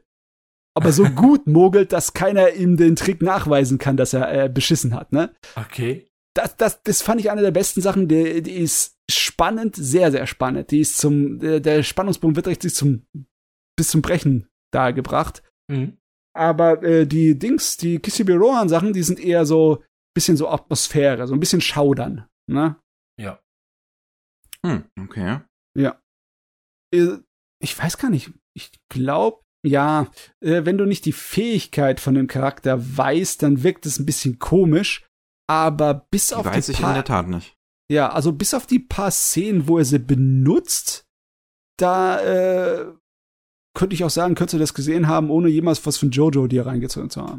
Das geht auf jeden Fall. Das geht. er ich mein- benutzt die Fertigkeit ja auch gar nicht so oft. Nee, vielleicht zweimal oder so. Äh, auf jeden Fall, seine Fertigkeit ist, äh, weil er ein Mangaka-Zeichner ist, er kann Leute wie ein Buch öffnen und in ihnen lesen, also seine Gedanken und ihre Hintergrundgeschichten etc. Und da kann er auch Sachen umschreiben oder reinschreiben, wie Befehle und etc. Ja. Ist Mhm. äh, sehr schräg. Oh Mann. Das ist wirklich teilweise echt ein bisschen schräg. Ich weiß nicht, ich, ich glaube, ich, ich, ähm, ich erzähle lieber nicht zu viel von den einzelnen Episoden, weil das ist halt so kurz, da äh, nehme ich saumäßig viel vorweg. Weil ist ja bei Horrorgeschichten ist halt so, wenn du sie nicht genau kennst, ist es fast schon ein bisschen besser, oder? Oder ist, ja, schon. es, ist es wie beim Trailer von einem Kinofilm? Mögen eigentlich einige Leute äh, zu wissen, wie es ausgeht und gucken sich dann trotzdem an? Ich kann es mir irgendwie selber persönlich nicht vorstellen. Ich weiß es auch nicht. Ich kann mir eher vorstellen, dass es, dass man da eher weniger wissen sollte, wenn man reingeht. Gerade beim ersten Mal schauen. Das ist meist spannender. Was ich aber sagen möchte, wir haben einen Titel, der in JoJo's Bizarre Adventure spielt. Und einen Titel von Gonagai. Und jetzt denke ich an das, was Miki, was sie gerade alles über, über Getter Robot erzählt hat. Und ich denke mir so, holy shit. Und dann kommt halt was. Und dann denke ich mir gerade, ja, ja, das klingt ja völlig normal bei JoJo's. Ja, Normalerweise wäre es so ein Fall von was, das klingt mega, mega crazy. Ja, aber jetzt im Vergleich zu Get a Robot ist das gerade irgendwie so, ja, ja, ist nett, ist cool, macht Spaß, aber ist halt irgendwie nicht so verrückt wie Get a Robot. So für mich. Ja. Was mich gewundert hat, so ein kleines bisschen, ne, was mich so, äh, wenn wir schon über Getter Robo reden, ne, und, ähm, und Chaos, ist äh, die Episodennummerierung, ne? Äh, irgendwie, ich weiß nicht, es ist ja aus dem Manga genommen und ich schätze Mhm. mal, das haben die absichtlich gemacht, dass sie äh, einfach willkürlich fast schon einzelne Epi äh, Geschichten rausgepickt haben. Aber der, die erste OVA ist dann Episode 5, die zweite OVA ist Episode 2, die dritte ist Episode 16. Das ist so, what, what, what? Muss ich da irgendwie Warum? einen Zusammenhang verstehen? verpasst? Ja, ich meine, Ja. es war nicht notwendig, mir die Episodenzahl, also die Nummer der Geschichte aus dem Manga zu nennen. Das hat mich nur verwirrt, ihr Lappen. Ihr Lappen. Ja, vielleicht wollten sie dir damit halt zeigen, dass es mehr gibt. Es gibt mehr, ja, kauf den Manga, du Schwein. Auf den Manga, du Schwein. Wobei, nee, ich guck grad mal tatsächlich. In, in, in, in Volume 1 ist es auch so komisch. Oder beziehungsweise der, der Manga nennt seine Kapitel auch komisch. Oh, okay. Ähm, ich, Ähm. also ich, ich sehe halt gerade so, ich, ich gehe mal kurz, Volume 1 hat ähm, vier Kapitel. Und ich, ich gehe gerade kurz durch. Und da ha- hast du das erste Kapitel, ist Episode 16. Okay, Das- oh Gott. Ähm, das ist auch was dann in, in dem ähm, in der OVA vor, drin vorkam, Sang Sangeshizo. Ja. Ähm, Kapitel 2 ist auch Episode 2. Kapitel 3 ist Episode 5. Okay, da haben sie sich doch daran gehalten, so ziemlich. Äh, und Kapitel 4 ist Episode 6. Okay. Aber, Kap aber Kapitel 5 ist Episode 4. äh, oh Gott, ich meine, wenn ich mir angucke, wie er die veröffentlicht hat, das ist auch irgendwie, wie er Lust hat an äh, Spaß an der Freude, ne? Der erste war 1997, der zweite 2008. Lol. Was? Äh, Deswegen, das ist, das ist äh, schräg, ne? Das ist über, was weiß ich, zwei Jahrzehnte hat er diese Nebengeschichten gezeichnet und rausgebracht. Und dann haben sie einfach ein paar davon sich rausgesucht, um dann in Anime-Form zu bringen. Ich finde, ich weiß nicht, ob ich das sagen kann, aber ich finde, in Anime-Form hat's gut funktioniert. Als Manga-Leser weiß ich nicht, ob ich mich dran erinnern würde an die einzelnen Geschichten. Aber so alle aufeinander haben so, so ein, so ein, ja, so ein Gefühl, so eine Atmosphäre vermittelt, weißt du? So ein Hm. Geschmack. Ne? Einmal in Kishibiroans verrückte Geschichten einsteigen. Es gibt so viele. Oh. Ich, ich, ich glaube, oh, wenn ich mir das hier so angucke, könnte es sein, dass es da noch gewisse andere Hintergründe zu gibt. Was es gibt noch Under Execution, Under Jailbreak, auch im JoJo-Universum. Das kam 1997 bis 99 raus. Okay. das, das ähm, vierte Kapitel ist dann, heißt das Buch Kishi Kibo Rohan Episode 16. Hm. Hä? Äh, Ich äh, blick null. ähm, ich kann es sein, das dass es einfach nur als Extra-Kapitel immer so in. Oh, in vielleicht, seinen stimmt, anderen vielleicht war das da so extra auch mal drin. Das kann natürlich auch sein. Das ist schwierig zuzuordnen. Ja. Ich frage mich halt gerade, es gibt so viele JoJo-Spin-Offs auch mittlerweile, Ja, oh ähm, Gott. ob, ob, ob man da auch mal andere Fo Sachen in Anime-Form sieht. ja, also ich meine, man irgendwann. könnte, ne? Hier Ja. Hat sich halt hier ziemlich gut angeboten, weil du die so zusammenschmeißen kannst, wie du willst. Das sind halt einzelne abgeschlossene Episoden, ne? Mhm. Aber, oh Gott, ich guck mir gerade die Liste an. Das ist ja äh, so viel zu viel. Ich habe die normale Jojo-Reihe ist ja noch schon genug für mich. Danke sehr. Ja, ne? ja, aber echt. Ey. Nee, äh, das äh, spielt auf Netflix herum und es ist cool. Und jeder sollte mal ein bisschen was von Jojo gesehen haben. Auch wenn er es nicht unbedingt mag, dann am Ende kann ich verzeihen. Ich krieg halt jetzt, ich muss wirklich sagen, ich kriege jetzt immer mehr Bock, mich nochmal dran zu trauen. Ich habe halt, ich, Part 1 habe ich ja komplett gesehen. Es war ja auch nur sechs Folgen. Mhm. Aber zumindest Part 2 nochmal eine Chance zu geben. ah, du meinst unseren guten Joseph. Ja. Ich Der meine, immer weiß, was der andere schon sagen will. kannst re rein theoretisch das auch überspringen von Joseph. Ich meine, du kannst die anderen Geschichten auch gucken, ohne dass es irgendwie, ne? Ja, aber seine Geschichte kann ich zumindest etwas schneller abschließen, als jetzt 50 Episoden von Part 3 zu gucken. Stimmt, Star Wars Crusader ist ja ein Monster, habe ich ganz vergessen. äh, ich bin immer noch nicht so ganz zufrieden mit der Fernsehserie von Star Wars Crusaders. Die hätten, ja, ich meine, die OVA ist besser. Mhm. Na gut, okay. Oh, oh Gott. Wollen wir, ich, ich glaube, wir, wir, wir, ne, man merkt schon, ich kann gar nicht mehr reden. Ich glaube. Ähm. Soll ich noch zwei Worte zu Amazing Nurse Nanako verlieren? Ach, stimmt, das hast du ja auch noch. Ach komm, dann machen wir Ja, den. komm. Los, komm, let's go. Wir sind, wir sind jetzt schon beim Crazy Shit angekommen. Aber echt. Ähm, ja, Amazing Nurse Nanako, ich halte mich kurz. Das ist eine Nonsenskomödie aus Anfang 2000er. Die ist halt wirklich, wirklich schlecht. die ist halt einfach nicht lustig. Du hast diesen Charakter, die irgendwie, es gibt einen Doktor und sie ist irgendwie das, das Toy-Girl von diesem Doktor und wird die ganze Zeit gefoltert. Und dann gibt's irgendwie das Militär und die Kirche, die auch noch was wollen. Es passieren dann einfach random Sachen und Dinge und überhaupt und hast du nicht gesehen. Und zum Schluss wollen sie dann noch Jesus erwecken oder so mit ihrer Geburt. Also ich weiß auch nicht. Ich weiß auch nicht. Das, Ich habe mir das gegeben, wusste nicht wohin. Mir hat mir die letzten drei Folgen noch gegeben und dann habe ich aufgegeben mit meinem Leben und habe mich schlafen gelegt. Weißt du, was mein Problem war? Weil du es gerade gesagt hast, das ist eine Quatsch-Comedy, ne? Und ich hatte eigentlich wirklich so Quatsch erwartet, aber das war ja nicht wirklich, da war ja nicht wirklich viel unsinniges In Zeugs drin. Space Dandy, oder? Äh, ich meine, ich, ich habe gedacht, da kommt jetzt sowas, wo halt so Shinichi Watanabe-mäßig abgeht, weißt du, so wie Puni Puni Poemi. Boah, ich liebe wohl- Pony Poemi. Der ist so gut. Der größte chaotische Superquatsch ist, den du dir vorstellen kannst, aber Amazing Heroes Naruto war eigentlich nur relativ langweilig Ich meine, es hat, es hat noch nicht mal mit der mit Fanservice einen Lockengrün groß. Ja. Es war halt auch einfach so so inkompetent Nonsens-Komödie. Es ist einfach so, es ist einfach so eine Bruchlandung, das Ding. Es ist unglaublich. Ist mega lustig. Und, Ah, und ja. am Ende halt noch, dass, dass sie irgendwie Jesus aus ihr erwecken wollen oder so. Keine Ahnung, ich hab's nicht gerafft. Da habe ich aufgegeben. Das habe ich gelassen. Da habe ich mir gedacht, ja, gut, cool, Neon Genesis Evangelion habt ihr geschaut und ihr meint, ihr müsst jetzt auch noch irgendwas Deepes und Krasses machen und deshalb macht ihr das jetzt, weil das ist on Vogue, aber, aber ist halt trotzdem scheiße. Ja. Aber weißt du, was man Ja, ja sagen muss, das Ding ist hängen geblieben. Das ist eine äh, Anime-Serie aus äh, hier Ende der 90er, aber ist irgendwie äh, Mitte der 90er hängen geblieben. Ja, Also, irgendwie. das ist. Das war schon veraltet, als er rausgekommen ist. Besonders Ja, zeichenstiltechnisch. Ich meine, ich mag das.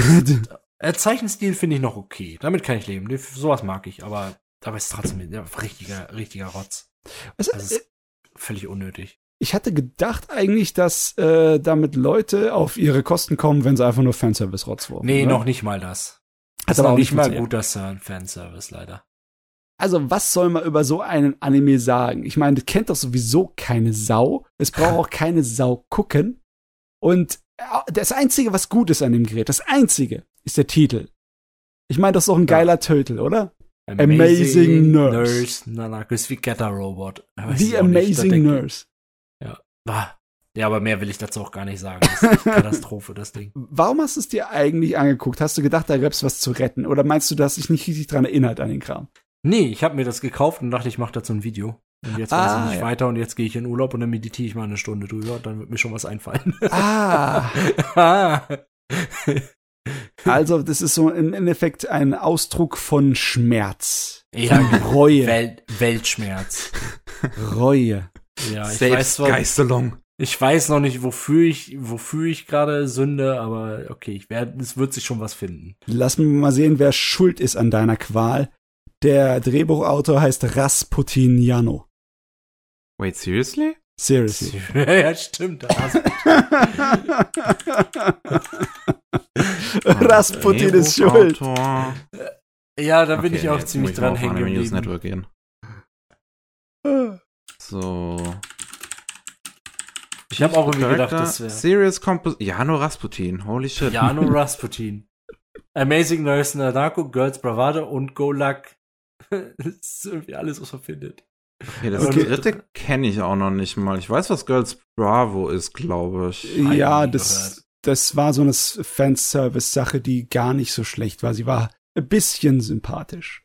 Okay. Gab's da nicht diesen Schlammfight? Das kann sein. Okay, ihr habt Da mein gab's, glaube ich. Schlammwrestling. Du meinst, er kann sich noch, er kann seine, äh, seine Ehre noch retten, der Rasputin. Er hat einfach drei Titel gemacht laut Anime News Network. Er hat gemacht, er war einfach Stuff bei drei, bei drei Serien so. Also wie, wie maximal verkacken kannst du es denn? Amazing Nurse Nanako, Girls Bravo und dann auch noch Go Luck Naomi Kuhn, keine Ahnung. Ninoja. Drei Ja. Titel davon wahrscheinlich noch nie im Leben gehört so. Eine Serie hatte zwei Regisseure. Amazing Nurse Nanako. Ja, das könnte erklären, warum das Ende plötzlich so anders ist und sie Jesus erwecken wollen, keine Ahnung. Ja, aber ich- es ist doch hart so, du hast, du hast in deinem Leben drei Anime gemacht. Und alle, alle sind irgendwie nach hinten losgegangen, so. Ich weiß gar nicht. Ich muss nachgucken, ob das Bravo ein äh, Flop war, aber ich habe es irgendwie im Kopf, dass es recht beliebt war, vergleichsweise. Ich meine, es hat auch Kann ich 24 mir vorstellen, Episoden. ja. Ja, Es hatte Titten. Es hatte Titten. das das war. kann schon sein. Anime Database, was gibt's denn da? Der hat echt nur drei Titel gemacht, so. Das war nichts. Ja, das hier, dafür seid ihr in den Podcast gekommen. Wir suchen den schrägsten Scheiß raus, den man über Anime finden kann. Also 65 geboren, Drehbuchautor, Texter, Stellvertreter von Monkey und Snake, mit Absolvent der Tokai University, ist nicht schlecht. Blaze Blue, Live Act, Blaze Blue, what the fuck? Äh, wie? Ist der in der Band von, von Daisuke? Von Ishiwatari Ich habe Daisuke keine? Ahnung, ich hab, ich weiß es nicht. Hier steht aber nur auf seiner Wikipedia-Seite. Keine Ahnung. Wie hast du eine Wiki Ich finde keine Wikipedia-Seite. Ich habe nur eine japanische, ja, indem ich über Anime Database Wiki gedrückt habe und dann die Symbole und Zeichen, deren ich nicht mächtig bin. Äh, Google meinte, hier, cool, übersetze ich für dich. Meine Fresse ist das krass. Ich habe keine Ahnung, was hier abgeht. Das ist mir zu krass. Gut, dann lassen wir das lieber. Ja, Es das, das ist ein guter Moment. Das ist ein guter ja Moment. es wird nämlich langsam gefährlich, finde ich. guter Moment. ja. Oh, stimmt, hier ist das japanische Wikipedia, okay. Ja, aber ich glaube, wir verrennen uns jetzt einfach sonst von. Ich glaube, es ist alles gesagt, was wir heute sagen wollten. Ja, Wir sitzen jetzt zwei Stunden am Labern. das war doch mal ein Abschluss. Ey, wir haben aber Ja. eine richtig gute Mischung gehabt diesmal. Ja? Stimmt wohl. Äh, Ich meine, wir hatten Space Dandy und dann hatten wir ein bisschen mehr Space Dandy. Oh. ich meine, ist doch schon mal geil. Wir hatten schon mal 45 Minuten Space Dandy. Das läuft so. Das ist doch schon mal der Rest, ist, ist dann zweitrangig so. Ah, Gut. Okay, dann würde ich jetzt mal wirklich an der Stelle einen Schlussstrich, Schlussstrich ziehen. Zielen Sie es mal, Lady. Ja, vielen Dank, äh, Meister Eis und Faust, dass Sie dabei waren. Es war eine Freude. Äh, von meiner Seite vielen Dank, dass ihr mich wieder eingeladen habt. Es war mir echt eine Freude. Es macht unheimlich Spaß, einfach wild, Ja. planlos mit nur einem Punkt direkt aus der Arbeit herzukommen und loszupalabern ist super. Ich bin auch zum Glück nicht müde oder so. Nee, äh, auf jeden Fall danke. Ich finde Space Dandy ist ein Anime, über den man tatsächlich ernsthaft reden kann. Also sowohl sowohl auf einer Spaßseite als auch einer inhaltlichen ernsten Seite, was wir auch gemacht haben ein bisschen. Ja, und ich es macht einfach Laune. Man merkt so, hey, cool. Jetzt mal einfach wild drauf losreden. Und dass das funktioniert. Das macht einfach Freude. Ist schön. Also danke, dass ich dabei sein durfte zum zweiten Mal. Keine Ahnung, was das nächste Mal wird. Du, euch, dir wird schon irgendwas einfallen. Hallo. Jo. Jo. Gut, Ah. dann, wenn ihr mehr von Matze und mir hören wollt, dann könnt ihr natürlich wie immer am Montag den ähm, Rolling Sushi Anime News Podcast anhören. Da haben wir die letzte Ausgabe eine Stunde bevor wir den Podcast hier aufgenommen haben, aufgenommen. Echte Profis am Werk hier. ja. Und wenn ihr mehr von Matze hören wollt, dann gibt's auch noch den normalen Rolling Sushi Podcast, der jeden Mittwoch kommt, den Matze an diesem Wochenende auch noch aufnehmen darf. Mhm, ja, So ist das Leben, ne? Aber ich schneide den dann. Also, Darf ich jetzt noch Eigenwerbung machen zum Ende oder nicht? ja, klar. So. Um die Wortwahl wegzunehmen. Und wenn ihr denkt, ihr möchtet mehr von mir hören, ich mache ab und zu auf YouTube tatsächlich Anime-Reviews. Äh, irgendwelche Titel, ziemlich random Kram. Ja. Ja. ja. Mal auch einfach Hentai. Und mal auch halt auch einfach ein französisch gesprochener Hentai, der einfach Ja. nichts in sich drin hat. Gar nicht. jo. Ja, aber die Ärztereferenz darin hatte ich verstanden. Ja, ich hab's, bin nur, so ich hab's nur nicht kommentiert. Ich hab's dann auf, auf, Ja. auf Twitter gesehen, dass du enttäuscht warst, dass es niemand verstanden hat. Und ich dachte mir so, ja, ich hab's verstanden, aber ich hab's nur nicht gesagt. Ich find's gut, dass ich habe es so ganz leise eingespielt im Hintergrund und dann einen Joke draus gemacht und es hat jemand verstanden, dann bin ich doch zufrieden. war, es war schon mehr Arbeit reingesteckt, als ich hätte, müssen wir ehrlich sein. ja, dann würde ich sagen, danke fürs Zuhören und man hört sich beim nächsten Mal. Tschüss. Tschüss. Ciao.